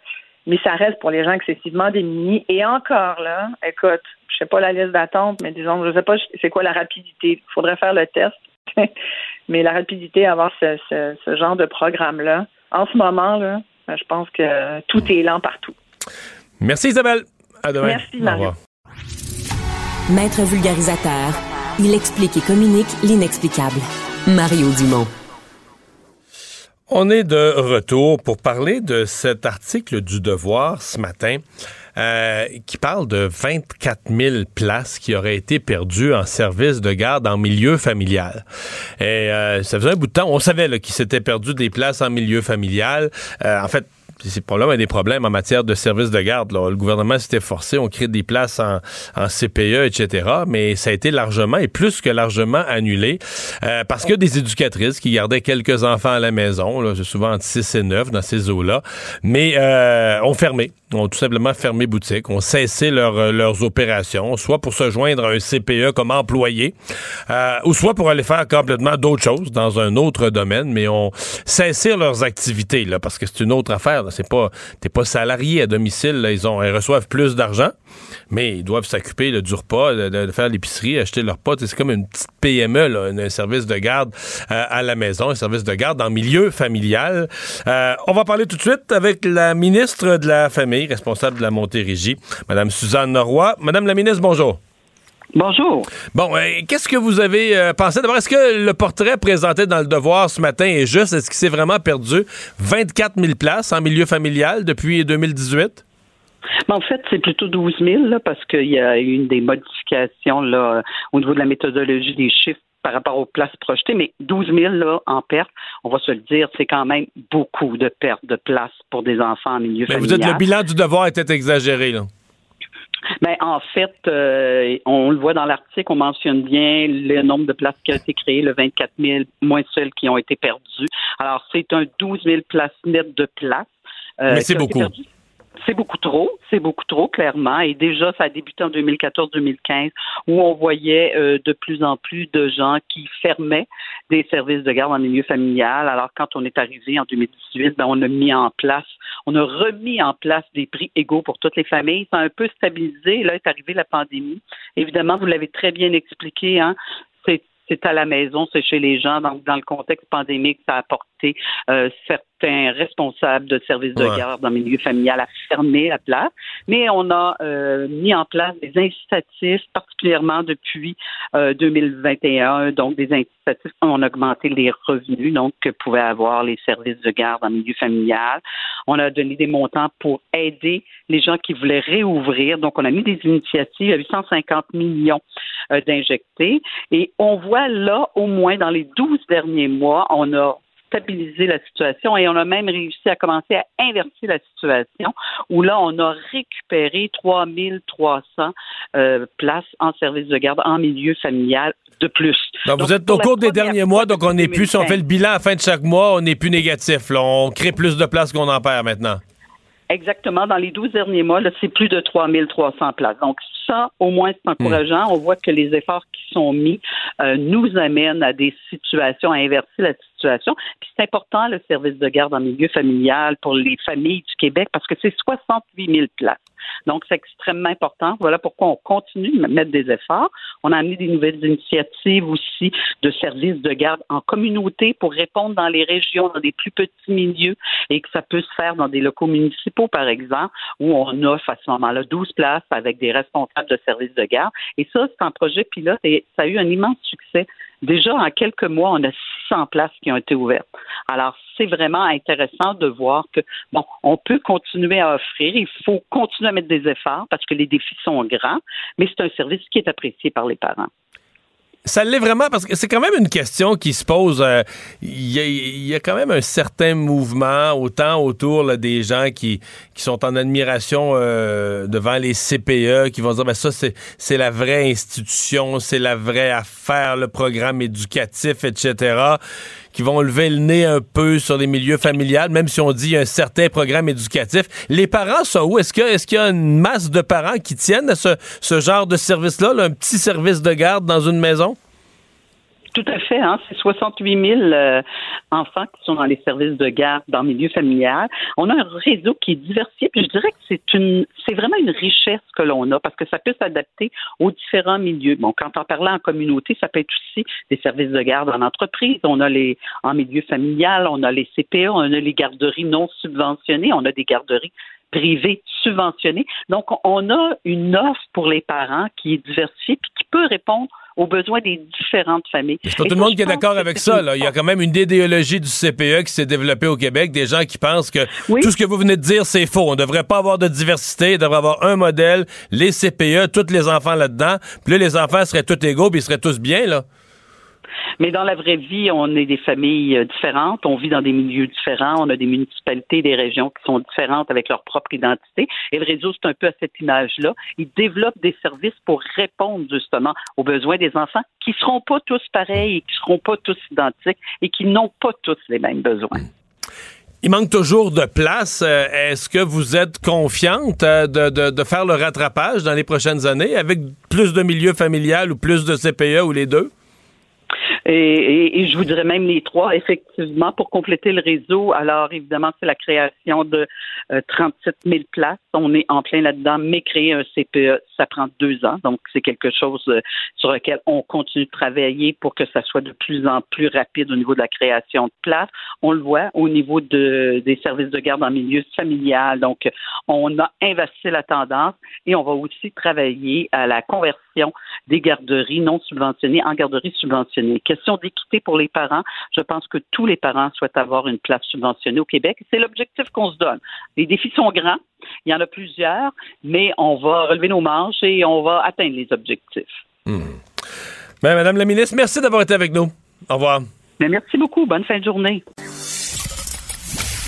Il lance sa ligne au bon endroit pour obtenir l'information juste. Mario Dumont. Pour savoir et comprendre. Cube Radio.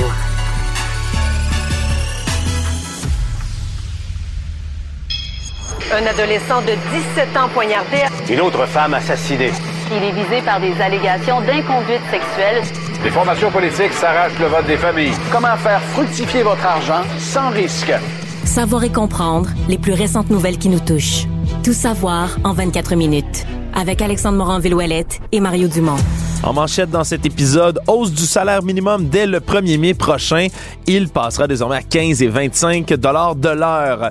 Un homme accusé d'avoir attaqué sa conjointe, ses enfants et sa voisine à Châteauguay à coups de couteau.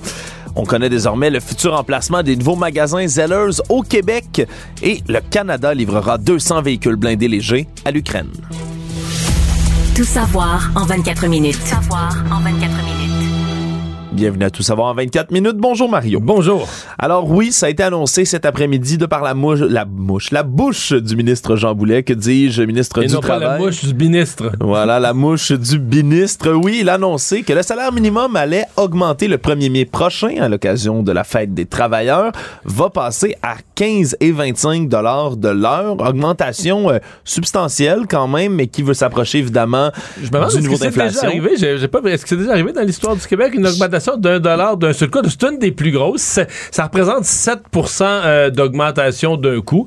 L'inflation a été quoi? Les autres programmes gouvernementaux sont augmentés de 6, 6,5. Donc, euh, ce qui est, donc c'est même en haut de l'inflation pour l'année qui s'est terminée. Moi, aux alentours de 7 où ça va se situer. Donc, on veut prendre des gestes concrets, dit le ministre du Travail, là, pour améliorer le pouvoir d'achat des personnes qui ont un faible revenu. Ça rejoint pas euh, les attentes, par contre, en Mario, de la FTQ, du Parti québécois, Québec solidaire, trois entités qui demandaient à ce que ça passe à 18 de l'heure, le salaire minimum. Donc, on est bien en deçà Je de t'annonce cela. déjà que quand le salaire va s'approcher dans une couple d'années de 18, ils vont demander 22. Voilà. Donc, on est normal. toujours. C'est normal. normal. Fait partie du jeu politique qui se Ouais, joue là, avec mais- ces formations. mais, euh, sur le fond, moi, j'ai pas de problème. Écoute, il y a des gens qui vont demander une augmentation du salaire minimum, c'est bien légitime. Puis les gens qui sont au salaire minimum sont pas riches, puis que quelqu'un parle pour eux, j'ai pas de problème avec ça. Là où il y a une fausseté qui est souvent dite et que je- qui, me fatigue, c'est quand on dit pour expliquer que le salaire minimum est trop bas, on va dire est-ce que, puis même mais, à la période des questions, on posait la question à François Legault, est-ce qu'une famille, un chef de famille, tout ça, peut, Peut réussir à vivre? ouais. tu sais, mettons 35 heures par semaine à l'année longue au salaire minimum, je vais pas calculer qu'est-ce que ça va faire avec 15 à 25 dollars, mais est-ce que tu peux vivre avec ça? Puis, c'est une fausse question parce que c'est évident que la réponse c'est non. C'est clairement non. Fait que là, on pourrait dire, ben, ouais, tu vois, là, ça n'a pas d'allure, le salaire minimum. Ouais, c'est mais a parce pas que c'est ça, pas- hein. C'est ça. Ce n'est pas ça la question. Et, et je m'explique, là. Si tu es un chef de famille et tu gagnes le salaire minimum, bon, je sais pas, mettons que ça fait à la fin de l'année, ça fait 25 000 piastres par année. Tu vivras pas avec 25 000 piastres par année. Parce que le gouvernement, il y a des programmes de support à l'emploi du gouvernement qui vont dire, OK, toi, tu travailles puis tu gagnes juste ça. Non seulement tu payes zéro impôt, mais on va t'en redonner. Le gouvernement va te donner un complément, une subvention à l'emploi pour t'avoir encouragé à travailler. Si tu as des enfants en plus, ben là, tu vas avoir pleine allocation familiale du Québec, du fédéral, etc. Fait que tu vas probablement, j'ai pas fait le calcul, la, la chaire de fiscalité de Luc Godbout nous le dirait, mais tu vas probablement, tu vas avoir gagné un 25 en salaire, mais tu vas probablement vivre avec 35. Je suis pas en train de dire que tu vas vivre riche. Je suis pas en train de dire que tu vas vivre grassement. Mais tu vas vivre avec nettement plus que le salaire minimum. À l'inverse, le salaire minimum s'adresse beaucoup à des gens tu sais, qui sont en entrée, première journée sur le marché du travail, premier emploi, parce que y a pas grand monde. Depuis, si t'es si t'es dans le même business depuis 7 ans, je pense plus que tu es au salaire minimum. Là. Moi, Non, que tu augmentes le C'est règle ça. générale. Ben oui. oh. Mais si tu es au salaire minimum, ben pour beaucoup de monde là, qui sont là-dessus, c'est des étudiants, c'est un premier travail, c'est des jeunes. Dans un certain nombre de cas, ils restent chez leurs parents, ils ont des responsabilités limitées. Puis ce salaire-là leur convient. Alors, le salaire minimum, faut pas le voir, c'est pas le salaire minimal pour faire vivre une famille. C'est pas ça. ça que c'est. Le salaire minimum, c'est le salaire en bas duquel tu dis, à- tu dis à tous les business du Québec, si t'es pas capable de payer ça, ferme. Oui, c'est le minimum. Dans cette économie, si t'es pas capable de, de payer ça ferme. des Et là, là tu as une définition réelle du salaire minimum où tu dis, OK, il faut fixer un seuil. En bas de ça, si ta business est trop poche pour payer ça, ferme. Mais là, tu parles à des petites boulangeries, des petites microbrasseries, des petites entreprises naissantes à leur première, deuxième année d'existence ou des emplois très, très, très de base. Et c'est ça le salaire minimum. Et si on, le- si on le définit mal ou si on le comprend mal ou si on fait exprès pour en tordre la définition, c'est sûr qu'on arrive à de mauvaises conclusions. Aujourd'hui, le premier ministre François Legault a fait une petite conférence de presse dans laquelle il en a profité pour remettre les pendules à l'heure sur deux des grands euh, sujets qui ont occupé les dernières semaines d'actualité, soit Hydro-Québec hein, et l'électricité à rabais, dont on a beaucoup parlé. Plusieurs entités, opposition et autres qui disaient, accusaient le gouvernement Legault de vouloir vendre justement, là, faire du Québec le dollarama de, de d'Hydro-Québec, de vouloir vendre l'électricité en grand rabais. Et on a également parlé beaucoup, évidemment, de la patience des Québécois aux urgences. Deux questions qui ont été adressées François Legault. D'un côté, François Legault s'est défendu justement de vendre l'électricité à rabais au Québec, dit que jamais ici, dans la province, on va donner un rabais sur l'électricité si ça rapporte pas plus de bénéfices à l'État québécois, même s'il reconnaît que ça a pu déjà arriver dans le passé. Et par la suite, pour ce qui est des infirmières dans les urgences, mais il a dit qu'il faut patienter. C'est vraiment le terme Mm. qu'il a utilisé. Appeler les Québécois à la patience. Parce qu'il dit des infirmières, ça ne se forme pas du jour au lendemain. Puis le plan de santé là, qui est mis en place par le ministre Christian Dubé, mais on pourrait voir là, les premières, pas les premières améliorations, mais disons les résultats plus concrets d'ici 2025. Ça prend trois ans former des infirmières au minimum, comme dit M. Legault. Moi, j'ai trouvé deux mises au point aujourd'hui qu'il a voulu faire. J'ai trouvé qu'il y en a une qui était très importante et très réussie, l'autre moins. Sur l'hydroélectricité, il a entièrement raison. Et il y a au Québec présentement des gens qui sont des illusionnistes, dans les partis d'opposition, dans les écologistes, des gens qui, qui se promènent partout à dire, là, il faut tout électrifier. Et je les comprends. Ils sont pour une réduction des GES. Donc, si tu leur demandes qu'est-ce qu'on fait avec euh, telle entreprise qui, qui émet des... faudrait électrifier ces processus. Donc, ils sont pour tout électrifier, mais quand tu leur demandes est-ce qu'il faudrait qu'Hydro-Québec produise nettement plus, ah ben non, ben non, ben non, ben non, là, faut pas aller là, le mandat d'Hydro-Québec, etc. Donc, il a comme... Là-dessus, il a remis les pendules à l'heure. Puis sur la capacité du Québec d'attirer certaines entreprises avec son hydroélectricité, il dit c'est pas du bon marché, du dollarama qu'on veut faire. Donc, très bonne mise au point. Il a là-dessus raison. Sur les infirmières, là, on sent que c'est moins clair, moins facile. Et il a dit, entre autres, ben, tous les pays du monde demandent d'infirmières. C'est vrai, c'est vrai. Mais, mais le problème, ben, c'est tellement vrai que je voyais un article où au Royaume-Uni, il y a des gens, parce que le Royaume-Uni recrute beaucoup à l'étranger, parce qu'ils sont en méga pénurie d'infirmières, mais il y a même des gens, des organismes, là, sais, genre euh, Oxfam, internationaux du Ouais. Royaume-Uni, qui disent, ben là, on recrute dans des pays plus mal pris que nous. On recrute au Zimbabwe, on recrute dans des pays Où il y a une pénurie de main-d'œuvre Oh, qui ont une d'infirmières. pénurie d'infirmières, mais encore plus grave que la nôtre. là. Puis là, nous, on va leur voler à gros salaire, qu'on est capable de payer au Royaume-Uni, on va leur voler leurs infirmières. c'est c'est choquant quand même dans Ouais, non, mais donc, il y a une pénurie d'infirmières partout dans le monde. Ceci dit, là où ça tient à moitié la route, c'est qu'au Québec, Alexandre, on n'a jamais eu autant d'infirmières. Ouais. Des diplômes, des diplômés. On n'a jamais eu autant d'infirmières dans la société. Le problème, il est où? Elles ne veulent pas travailler dans le réseau public et elles veulent encore moins travailler dans les hôpitaux et elles veulent encore moins travailler dans les heures ou les quarts de travail les plus difficiles de nuit dans les départements les plus difficiles des hôpitaux. Ou encore à Maisonneuve-Rosemont. en Puis étant encore pire, peut-être dans un hôpital qui est laid, puis qui est, pas de stationnement, a qui a du pas de tra- transport en commun, puis tout ça. Et où il y a du travail supplémentaire obligatoire à la pelletée. C'est ça, c'est vraiment parce ce que ça, c'est la semaine. résultante. C'est quand t'as pas de monde, mais là, celle que t'as, tu dis, garde, là, tu viens de terminer ton quart de travail de 8 heures, mais là, il y a personne qui rentre à ta place, il faut que tu restes, puis là, tu lui demandes 16 heures, puis là, tu l'écœures, puis là, t'es dans un cercle vicieux. Mais ça, comment le Québec va pouvoir régler ça, ramener ces personnes qui ont un diplôme en sciences infirmières, donc qui sont capables de travailler dans ce rôle-là, comment on va les convaincre d'aller travailler à Maisonneuve-Rosemont de nuit, à l'urgence, là où c'est tough, puis de la pression, puis du monde, puis des cas compliqués, puis à, à 3 heures du matin, t'es encore là. Pendant 16 heures. Puis est-ce est-ce que c'est l'argent qui va les amener? Est-ce que c'est le respect des conditions de travail? Mais là, c'est un chantier vraiment compliqué. Actualité. Tout savoir en 24 minutes. On en a appris plus sur ce qui s'est déroulé à Châteauguay dimanche, une histoire sordide dans laquelle un homme de 34 ans aurait poignardé là, avec, un, avec un couteau, une arme blanche, à la fois sa conjointe, ses deux enfants de 10 et 11 ans, et puis par la suite, la voisine. Lorsqu'on est arrivé sur les lieux vers 22 heures du côté de la police, on a justement découvert ces quatre personnes-là blessées, donc certaines qui auraient pu tenter de s'interposer, comme la voisine, c'est ce qu'on comprend, mais l'accusé n'était pas sur place, aurait pris la fuite et a finalement appelé là, plus tard au téléphone le 911 pour finalement se rendre. Mais là, on comprend qu'il y a une myriade d'accusations qui sont portées contre cet homme, Mais là, alors qu'on... on- on- Dans les et- circonstances... euh, Ouais, voiture de fait grave causant des lésions sur deux de ses enfants, tentative de meurtre, voie de fait armée, voie de fait sur la voisine, possession d'armes dans le but de commettre une infraction. Bref, plusieurs, plusieurs accusations qui vont tomber sur lui. Heureusement, on craint pas pour la vie des quatre personnes qui ont été blessées, donc tout le monde est hors de danger. Mais comme c'est un homme qui a aucun antécédent criminel, mais non seulement il demeure détenu, mais on a demandé une évaluation psychiatrique à l'Institut Philippe Pinel, Mario. C'est évident qu'on arrive là. Euh, il y a quand même deux hypothèses. Soit qu'il y a une histoire de, séparation, problème de couple, puis c'est un gars violent euh, qui l'a échappé puis qui s'est mis à frapper sur tout le monde.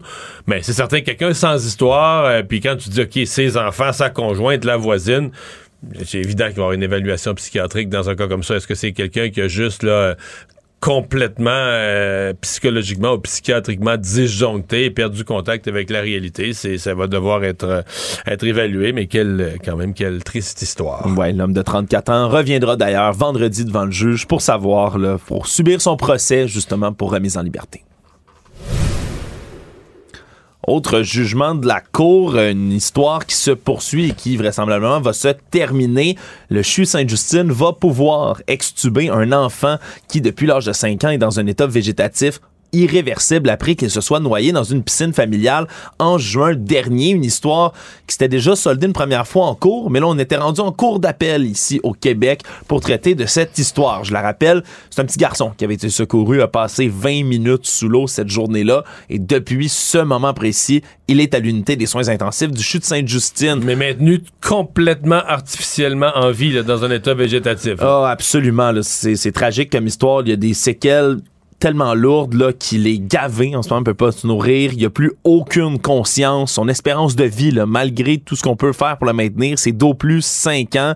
Il y a un appareil d'assistance ventilatoire, donc un tube qui est inséré Ce qu'on dit c'est qu'il pourrait respirer par lui-même. Le problème c'est que si on enlève le tube, c'est ce qu'on avait déjà proposé à la famille, mais comme on n'est pas certain justement de ses fonctions mentales, il se pourrait qu'il soit pas capable de gérer ses sécrétions. nous on gère notre salive là dans, dans notre gorge, dans notre crash traché et autres, mais se pourrait qu'il s'étouffe lui-même si on enlève le tube. Donc c'est une possibilité. Problème, c'est que ce qu'on dit du côté des, des, experts de santé, c'est que l'appareil de ventilation lui entraîne des souffrances directement, en plus de le mettre à risque de complications aussi importantes advenant qu'il advienne un miracle dans son cas.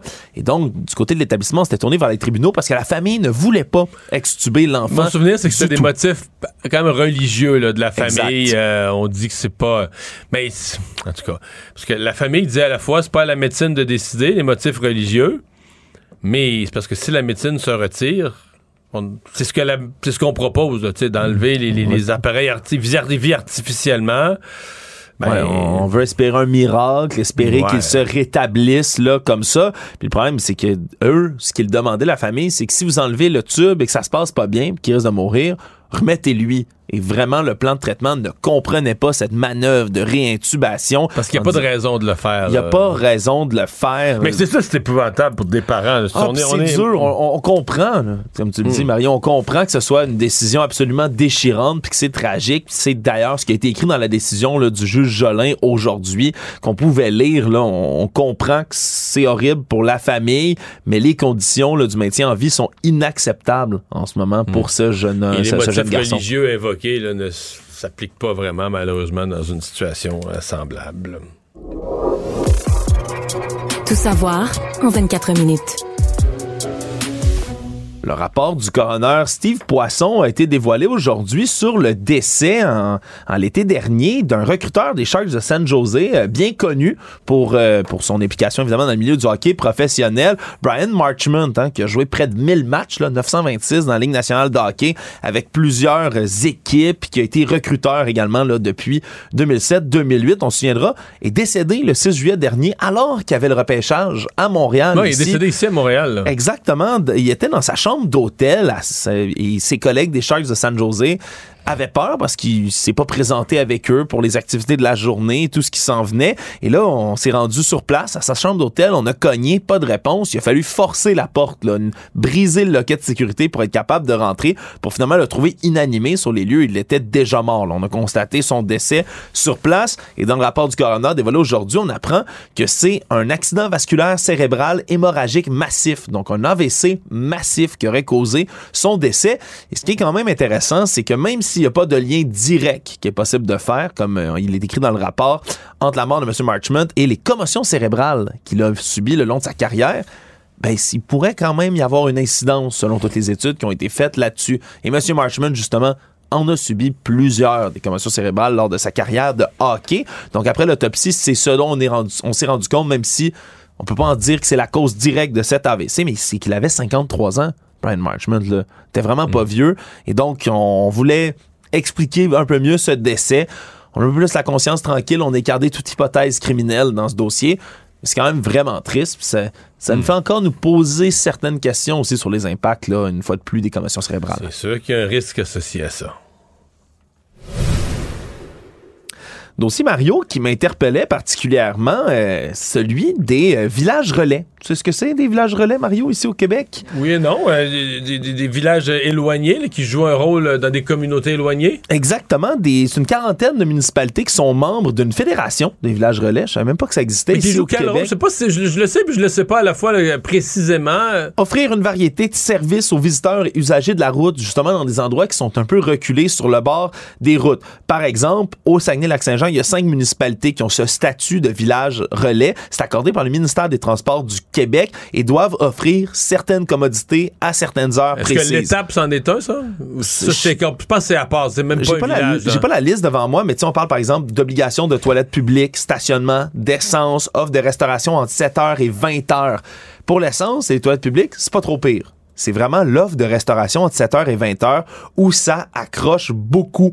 Il y a des municipalités qui sont incapables en ce moment avec la pénurie de main-d'œuvre d'offrir ce genre de service. On parle par exemple de la municipalité de Saint-Fulgence qui traverse près là, c'est tout près de la route 172. Ben ça fait deux ans que le dernier restaurant a fermé dans la municipalité et pourtant ils sont certifiés comme village relais. Avec la COVID, ils ont perdu tous leurs employés. On veut ouvrir un nouveau café communautaire, mais pour ce qui est de la restauration, comme c'est censé être obligatoire avec la certification, ben, on commence à douter d'être capable d'offrir ce genre de service-là, et ce, un peu partout. Et donc, là, en ce moment, le ministère des Transports serait en train de réviser les critères d'obtention du statut de village relais en raison des conditions actuelles.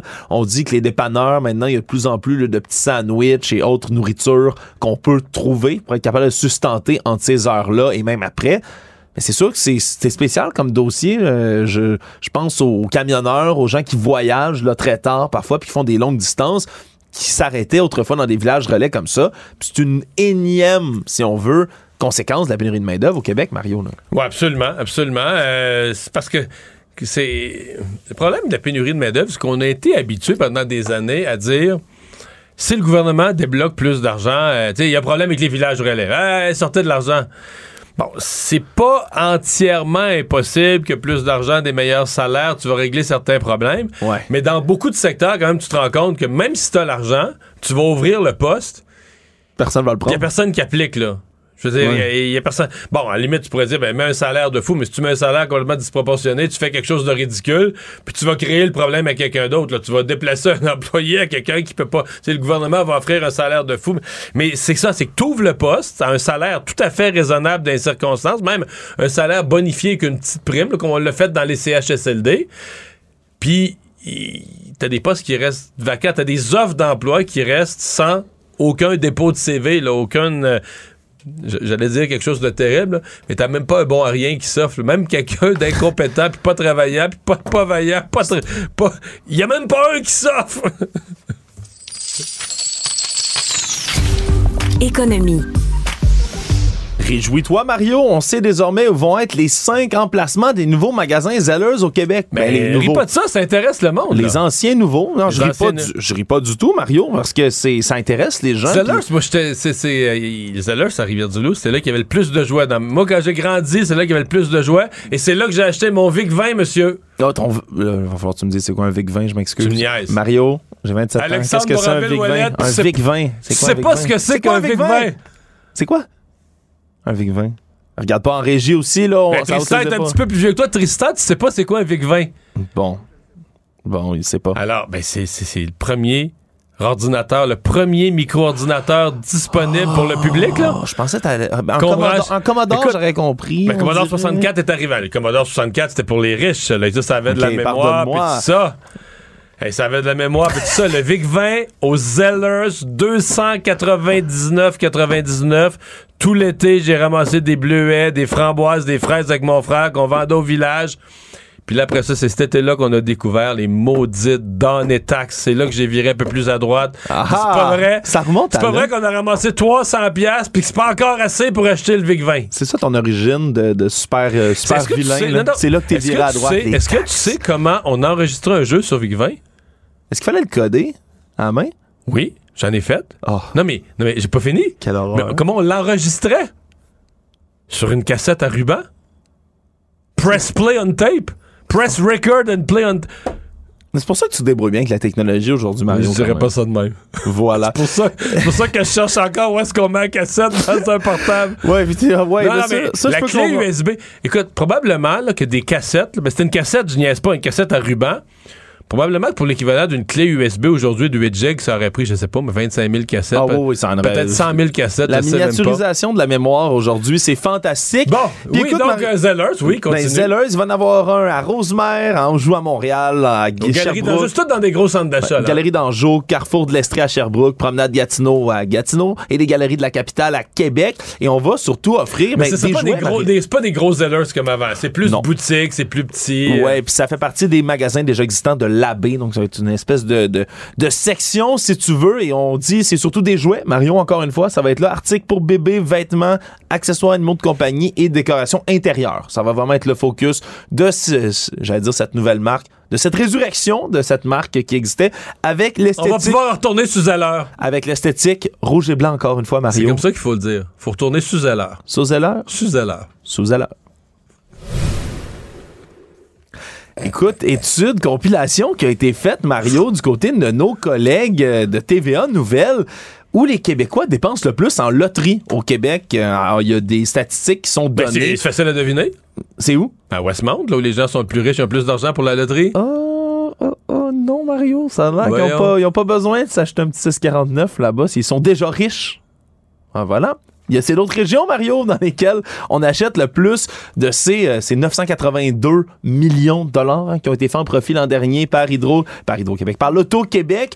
Et là, selon la, comp- la compilation, c'est la Côte-Nord et le Saguenay-Lac-Saint-Jean où on dépense le plus. En moyenne, c'est 162 et 53 dollars de loterie qui sont achetés par année, en moyenne, par habitant là-bas. Après ça, c'est le Bas-Saint-Laurent et la Gaspésie, 158 et 26. Tu sais, c'est quoi, là? C'est toutes les régions avec les plus faibles niveaux de revenus, les plus faibles pourcentages de. C'est triste à dire, ça inclut ma région, mais les plus faibles pourcentages de, de diplômés universitaires, etc.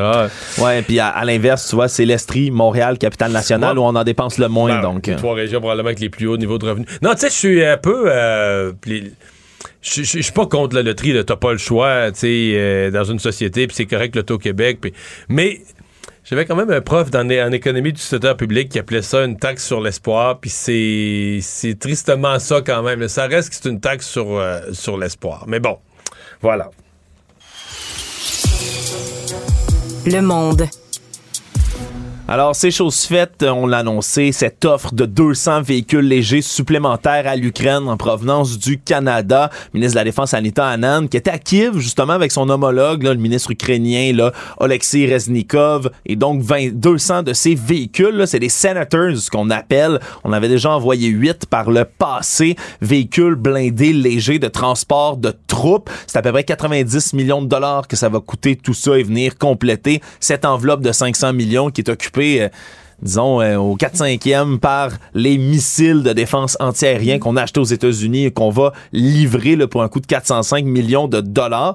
Et c'était euh, c'était bien aujourd'hui parce qu'on on racontait justement qu'il y a des ouvriers ukrainiens Ouais, maintenant des ici. réfugiés qui travaillent à l'usine à Mississauga, là. Exactement, à Mississauga, en banlieue de Toronto, ce qui s'appelle Rochelle, la compagnie qui fabrique ce genre de véhicules. Donc c'est euh, c'est quand même une espèce de petite euh, de petite vengeance, manière de mettre la main à la pâte pour certains réfugiés ici qui veulent euh, pouvoir aider à envoyer Ouais. du matériel dans leur pays. Mais c'est très bien aussi parce que le Canada, de ce point de vue-là, joue, joue son rôle et laisse pas tomber l'Ukraine même si la guerre s'allonge.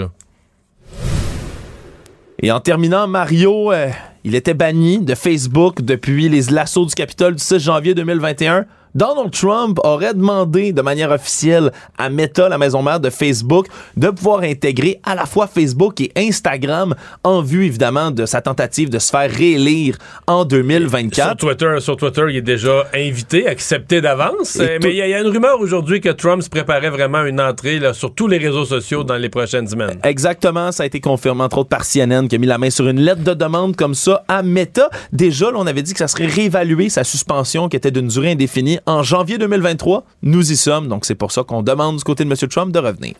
Résumer l'actualité en 24 minutes, c'est mission accomplie. Mario Dumont. Probablement capable de vous battre à n'importe quel jeu de société tout en débattant des enjeux de société.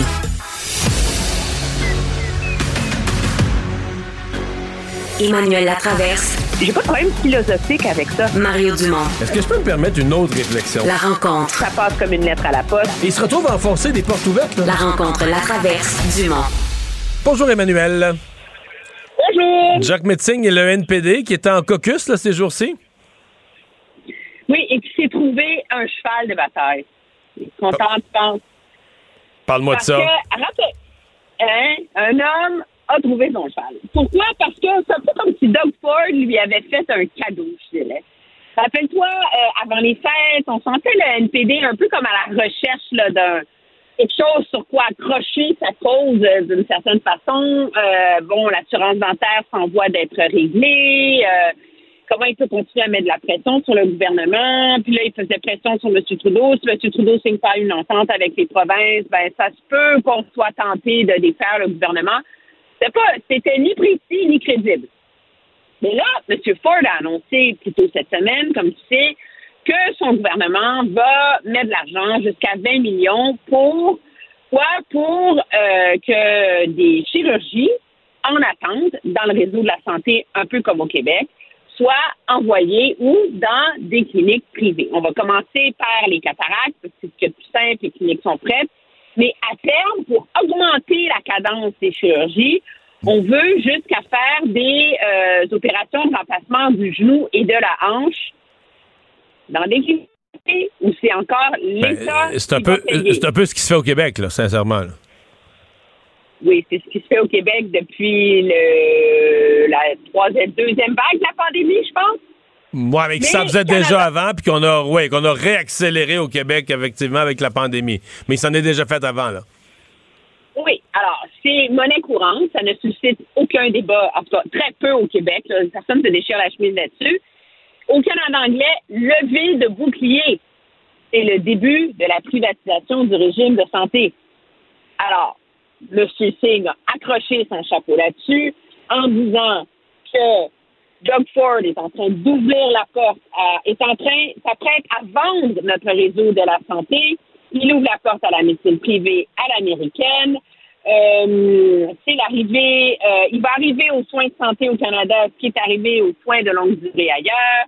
Et c'est pire parce que Daniel Smith veut faire la même chose, parce qu'au Manitoba aussi.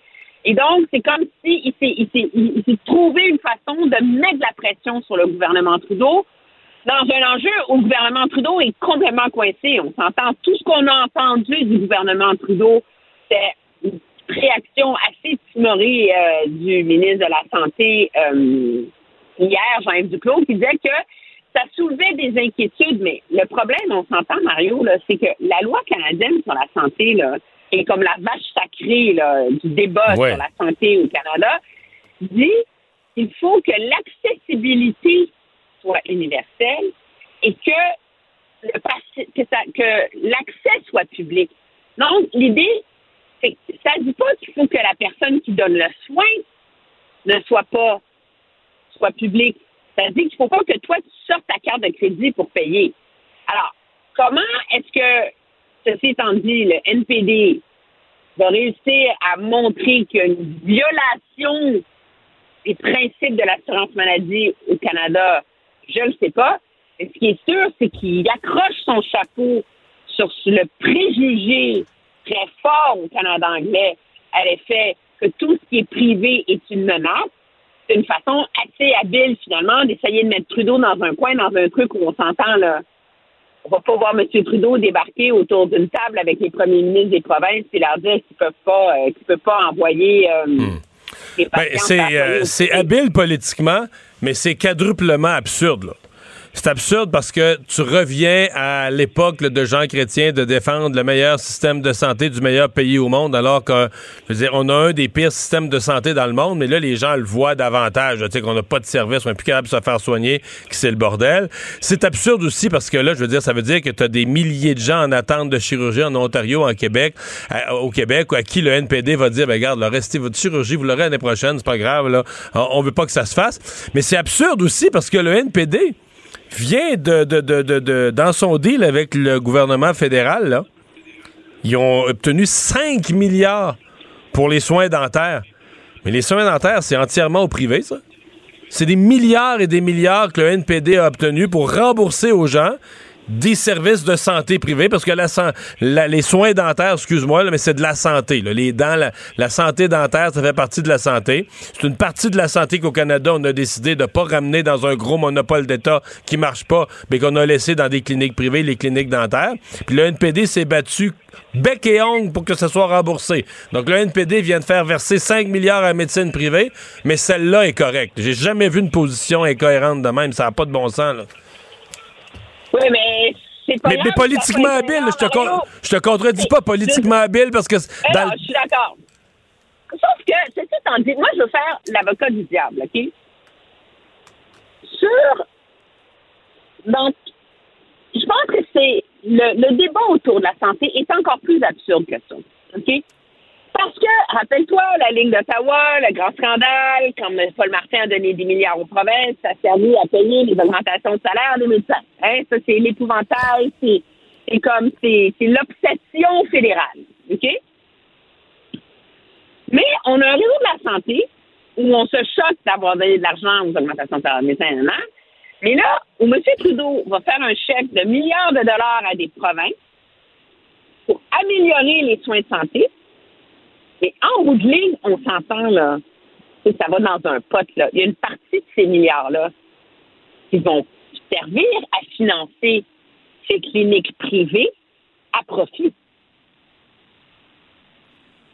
Oui, à profit, mais le profit, ça fait partie de la vie. C'est-à-dire que tu opères une clinique.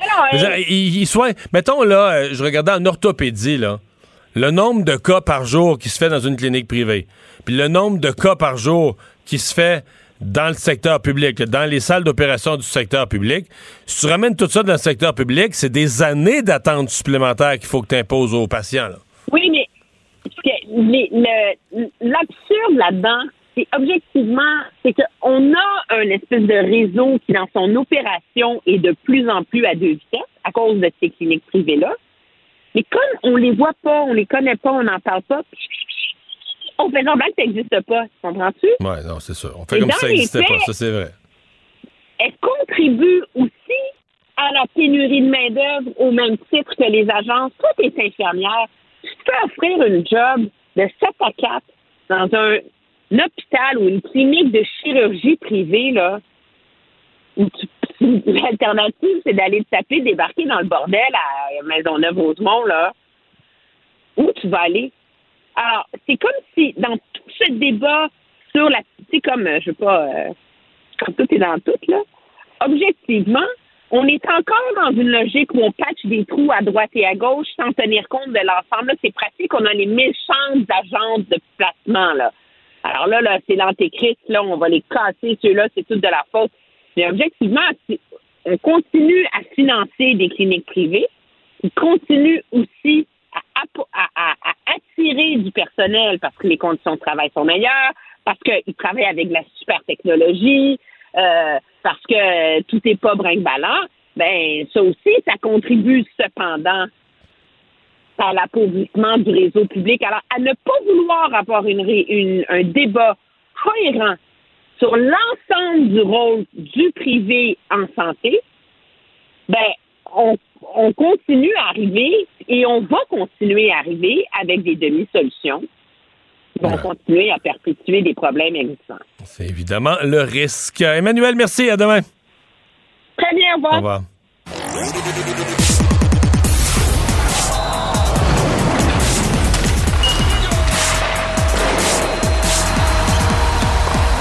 Jean-François Barry, un chroniqueur pas comme les autres. Salut Jean-François. Salut Mario. Canadien qui a fait le point sur ses blessés aujourd'hui. Je me permettrai une remarque.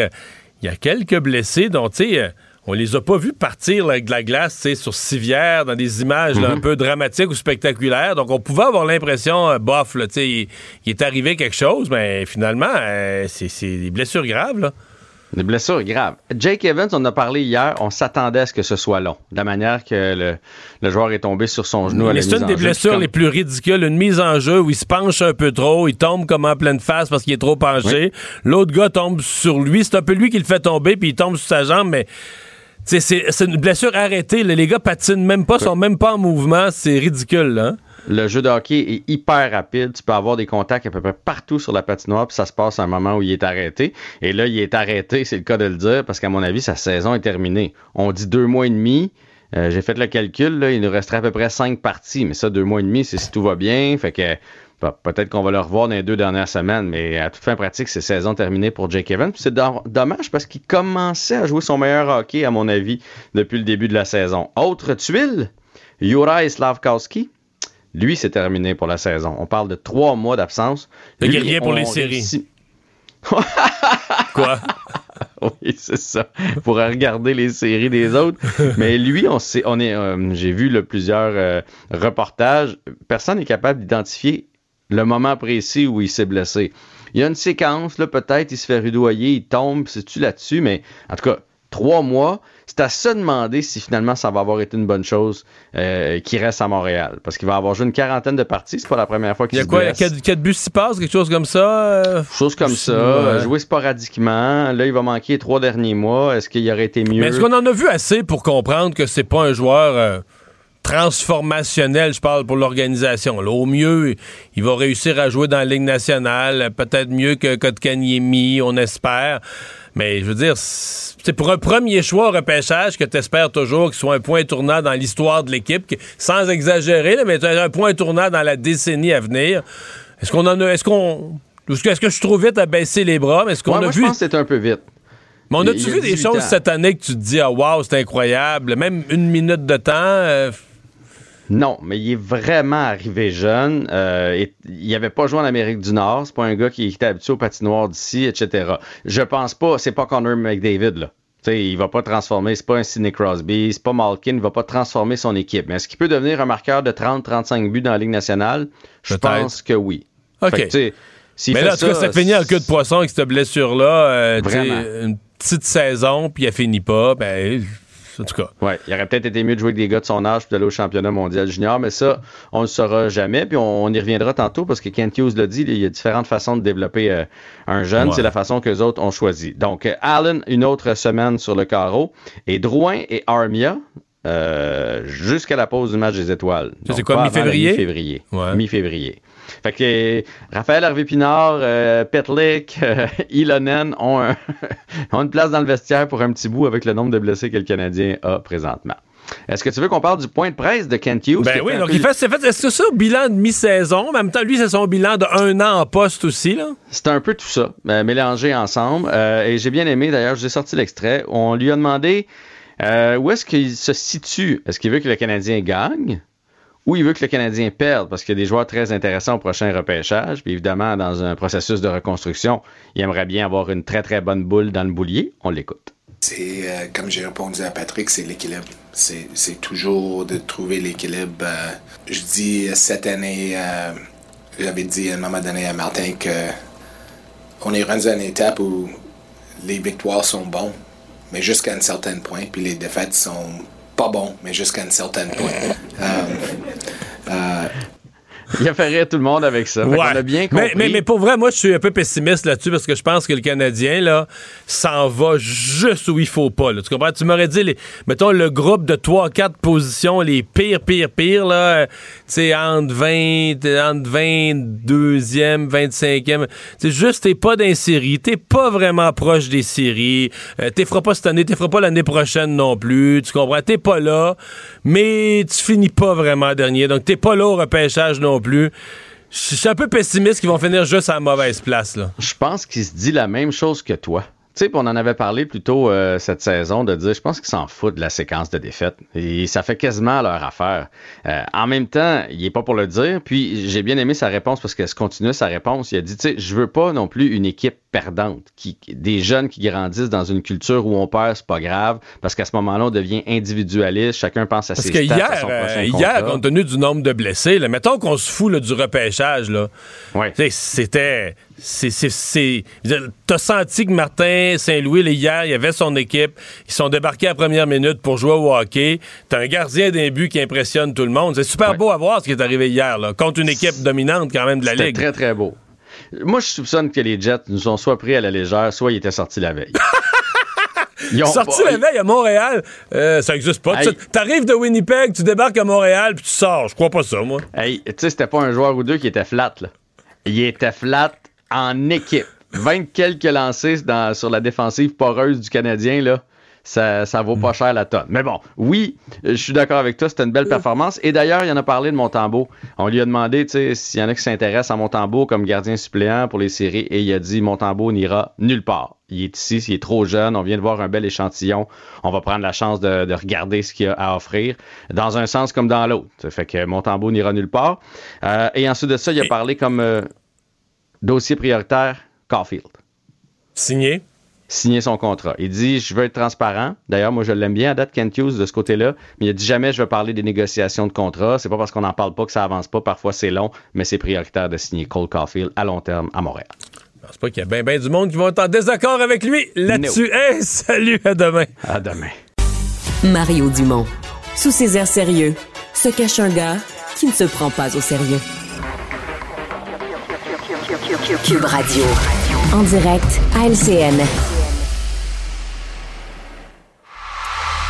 Alors, augmentation du salaire minimum de 1 dès le 1er mai, qui passe à 15,25 On en parle avec Mario et Philippe Vincent. Euh, donc, 7 de hausse. Euh, Philippe Vincent, c'est une hausse suffisante dans le contexte économique difficile qu'on connaît?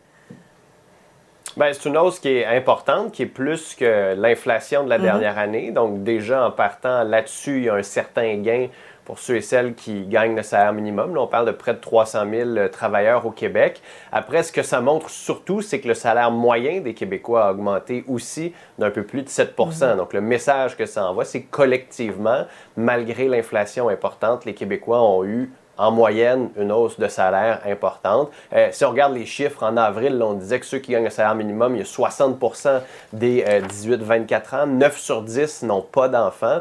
On s'entend suffisant à la fin du mois pour plusieurs, ça va quand même être difficile à un peu plus de 15 de l'heure. Même François Legault disait à 18 de l'heure, c'est difficile d'arriver à la fin du mois. Oui, c'est ça. C'est à peu près pas possible. Mario, on, on se retrouve, cela dit, là, si on, on regarde ce qui se passe dans les autres provinces, avec le troisième taux le, le plus élevé euh, au pays. Euh, le, le- le pouvoir d'achat là, des, des gangs petits va, va- va augmenter, en tout cas, un, peu. Oui, oui. Écoute, le Québec a un salaire minimum qui ça va avoir un salaire minimum plus élevé que l'Alberta. faut se souvenir que malgré, il y a un rattrapage ces dernières années, mais on est encore une des provinces les plus pauvres au Canada. là. Malheureusement, c'est Mhm. encore, euh, c'est encore ça. Donc, il faut, il faut en tenir compte quand on prend en compte notre salaire minimum. Mais je pense qu'il faudra peut-être faire un travail pour bien définir le salaire minimum. Parce que quand on soulève la question, est-ce que le salaire minimum, là, quelqu'un qui travaillera à temps plein au salaire minimum, est-ce que c'est assez pour faire vivre une famille? C'est évident que la réponse, c'est non. C'est même pas débattable. Par contre, une personne qui a une famille qui sera au salaire minimum va recevoir des primes à l'emploi, va recevoir d'énormes allocations familiales de Québec et d'Ottawa et va vivre avec des milliers et des milliers de dollars de plus que son revenu d'emploi. Et c'est pas un hasard. là. Notre structure fiscale est faite comme ça pour accompagner des gens. Mais le salaire minimum, c'est le salaire d'entrée au marché du travail. C'est ce que c'est la définition, c'est le salaire en bas duquel tu dis à une petite entreprise qui vient d'être fondée le mois passé, si t'es pas capable de payer ça, ferme. C'est ça la définition. Donc vraiment le salaire de base, de base, d'entrée dans le marché du travail. Normalement, une personne, tu sais, il y a beaucoup d'étudiants qui sont au salaire minimum, beaucoup de jeunes qui restent encore chez leurs parents, etc. Euh, bon, c'est le salaire. Normalement, si t'es dans, dans- dans une entreprise depuis six mois, un an, tu vas tout de suite avoir une augmentation. T'es pas supposé, rendu à un certain âge, à moins d'avoir eu une multiple malchance dans la vie, t'es plus supposé être au salaire minimum. C'est pas ça la, la définition du salaire minimum. Ouais. On y reviendra. En tout cas, le, premier ministre Legault, aujourd'hui, est revenu sur la crise à Maisonneuve-Rosemont qui a tant fait jaser euh, hier. Il a, il a défendu, euh, Philippe Vincent, l'intervention de son ministre, M. Monsieur, Dubé, là, qui a réussi, en tout cas pour un temps, et à un endroit bien spécifique, à éteindre le feu. Oui, il y a encore euh, pas mal de braises chaudes, je vous dirais, euh, à Maisonneuve-Rosemont, mais au moins, il n'y a plus de flammes. Euh, François, Legault l'a défendu, Christian Dubé, mais Christian Dubé n'avait pas vraiment le choix. Soit il n'y allait pas, puis il se faisait dire qu'il restait les bras croisés devant la situation, soit il y allait, puis il se faisait accuser de faire de la micro-gestion. Mais il y a quand même quelque chose d'hallucinant dans notre réseau de la santé que le ministre, qui est à la tête du réseau, soit obligé d'intervenir dans un hôpital parce que le syndicat et la direction ne s'entendent pas sur une seule gestionnaire. Parce que sur le reste, le syndicat et la direction s'entendent. Il y a une pénurie de main-d'œuvre et il y a trop de patients qui viennent à Maisonneuve-Rosemont. Là-dessus, on a, annoncé quelques petites mesures, notamment, mm. on va détourner certaines ambulances. Jusqu'à un moment donné, le ministre va devoir arriver avec des mesures structurantes bientôt. Il dit J'aime pas ça, éteindre des feux, parfait, je mm-hmm. comprends, mais amener ces mesures structurantes, la fin des agences, par exemple, l'encadrement strict, c'est où ces mesures-là? Les salaires, mm. les primes, les ratios, tout ça, va falloir que ça vienne. On parlait de restaurants tantôt. A un McDonald's, qui n'arrive pas à engager des gens parce que les quarts de soir sont trop dangereux ou sont pas assez euh, payants, ben, il va soit augmenter les salaires ou soit fermer de soir. On ne peut pas mm. fermer les urgences, donc il faudrait trouver d'autres solutions. Ouais. Marion, on, sent que, l'impatience commence à se faire sentir, là, parce que le, tableau du ministre Dubé, là, il est dans le rouge pas mal sur bien des indicateurs depuis un bon moment. Les, usagers, comme, comme le, personnel, ont soif de résultats. Oui, mais là, on manque de mémoire. À ce temps-ci de l'année, là, ça fait 25 ans que les hôpitaux débordent, que les urgences débordent. C'est pas d'hier, là. Parce que là, il y a eu la pandémie, tout ça, mais si on prenait ça froidement et qu'on regardait après les fêtes les urgences, d'aussi longtemps que je me souvienne, après les fêtes, c'est le bordel dans les urgences. Moi, j'ai trouvé M. Legault aujourd'hui a dit une chose qui est vraiment à moitié vraie. Il a dit on manque d'infirmières partout dans le monde. En soi, c'est vrai, dans le sens que c'est une vérité. Je regardais, même dans certains pays comme au Royaume-Uni, il y a un débat éthique. on manque d'infirmières cruellement. On en recrute euh, dans des pays d'Afrique. Puis c'est des pays qui manquent encore plus d'infirmières. Donc ça, c'est vrai. Mais au Québec, quand tu regardes ça, on manque pas de, femmes et d'hommes qui ont le diplôme pour être infirmières. Mm-hmm. C'est pas ça. On manque de gens qui sont prêts à aller travailler pour l'employeur qui est le secteur public, dans les postes les plus difficiles, urgence et autres, dans les quarts de travail les plus cruels, à la nuit, et tout ça. Et c'est vraiment là que le bas blesse. On manque pas vraiment d'infirmières dans la société, là on en manque qui sont prêts ou prêtes à aller faire le travail difficile aux heures cruelles. C'est ça le défi du gouvernement. Parlant, de mémoire, parlant de mémoire, euh, Mario, il faut se rappeler aussi qu'il y, a des années, à l'époque de M. Bouchard, on avait fermé combien d'hôpitaux à Montréal? On manque de lits aussi, on manque de beaucoup de choses. Mm-hmm. on, dit qu'on manque de lits, on, manque de lits, on manque d'urgences, mais on va peut-être, on sera peut-être même pas capable de garder ouvertes toutes les urgences qu'on a tellement on manque de main d'œuvre, malgré une population mm. vieillissante. Oui, et Philippe Vincent, peut-être que. Il y a plein d'infirmières dans les agences privées. Oui, ben voilà, ça, c'est un, des nombreux, un des nombreux problèmes. Mais peut-être que M. Dubé va devoir intervenir en Estrie, là. Vous avez, vu le reportage. À un moment donné, il ne peut pas faire de la micro-gestion. Puis à Jonquière, puis à Anna Laberge, puis à Valleyfield. Puis... On peut continuer comme ça jusqu'au souper, jusqu'à 6h30. on va arrêter là. Merci beaucoup, messieurs. On se retrouve demain, Mario. Au revoir. Salut. Ben voilà, c'est ce qui, conclut notre émission d'aujourd'hui. Euh, merci beaucoup d'avoir été euh, des nôtres. Euh, j'espère que vous avez apprécié notre émission. Je vous laisse au bon soin de Guillaume Lavoie pour la suite. Cube Radio.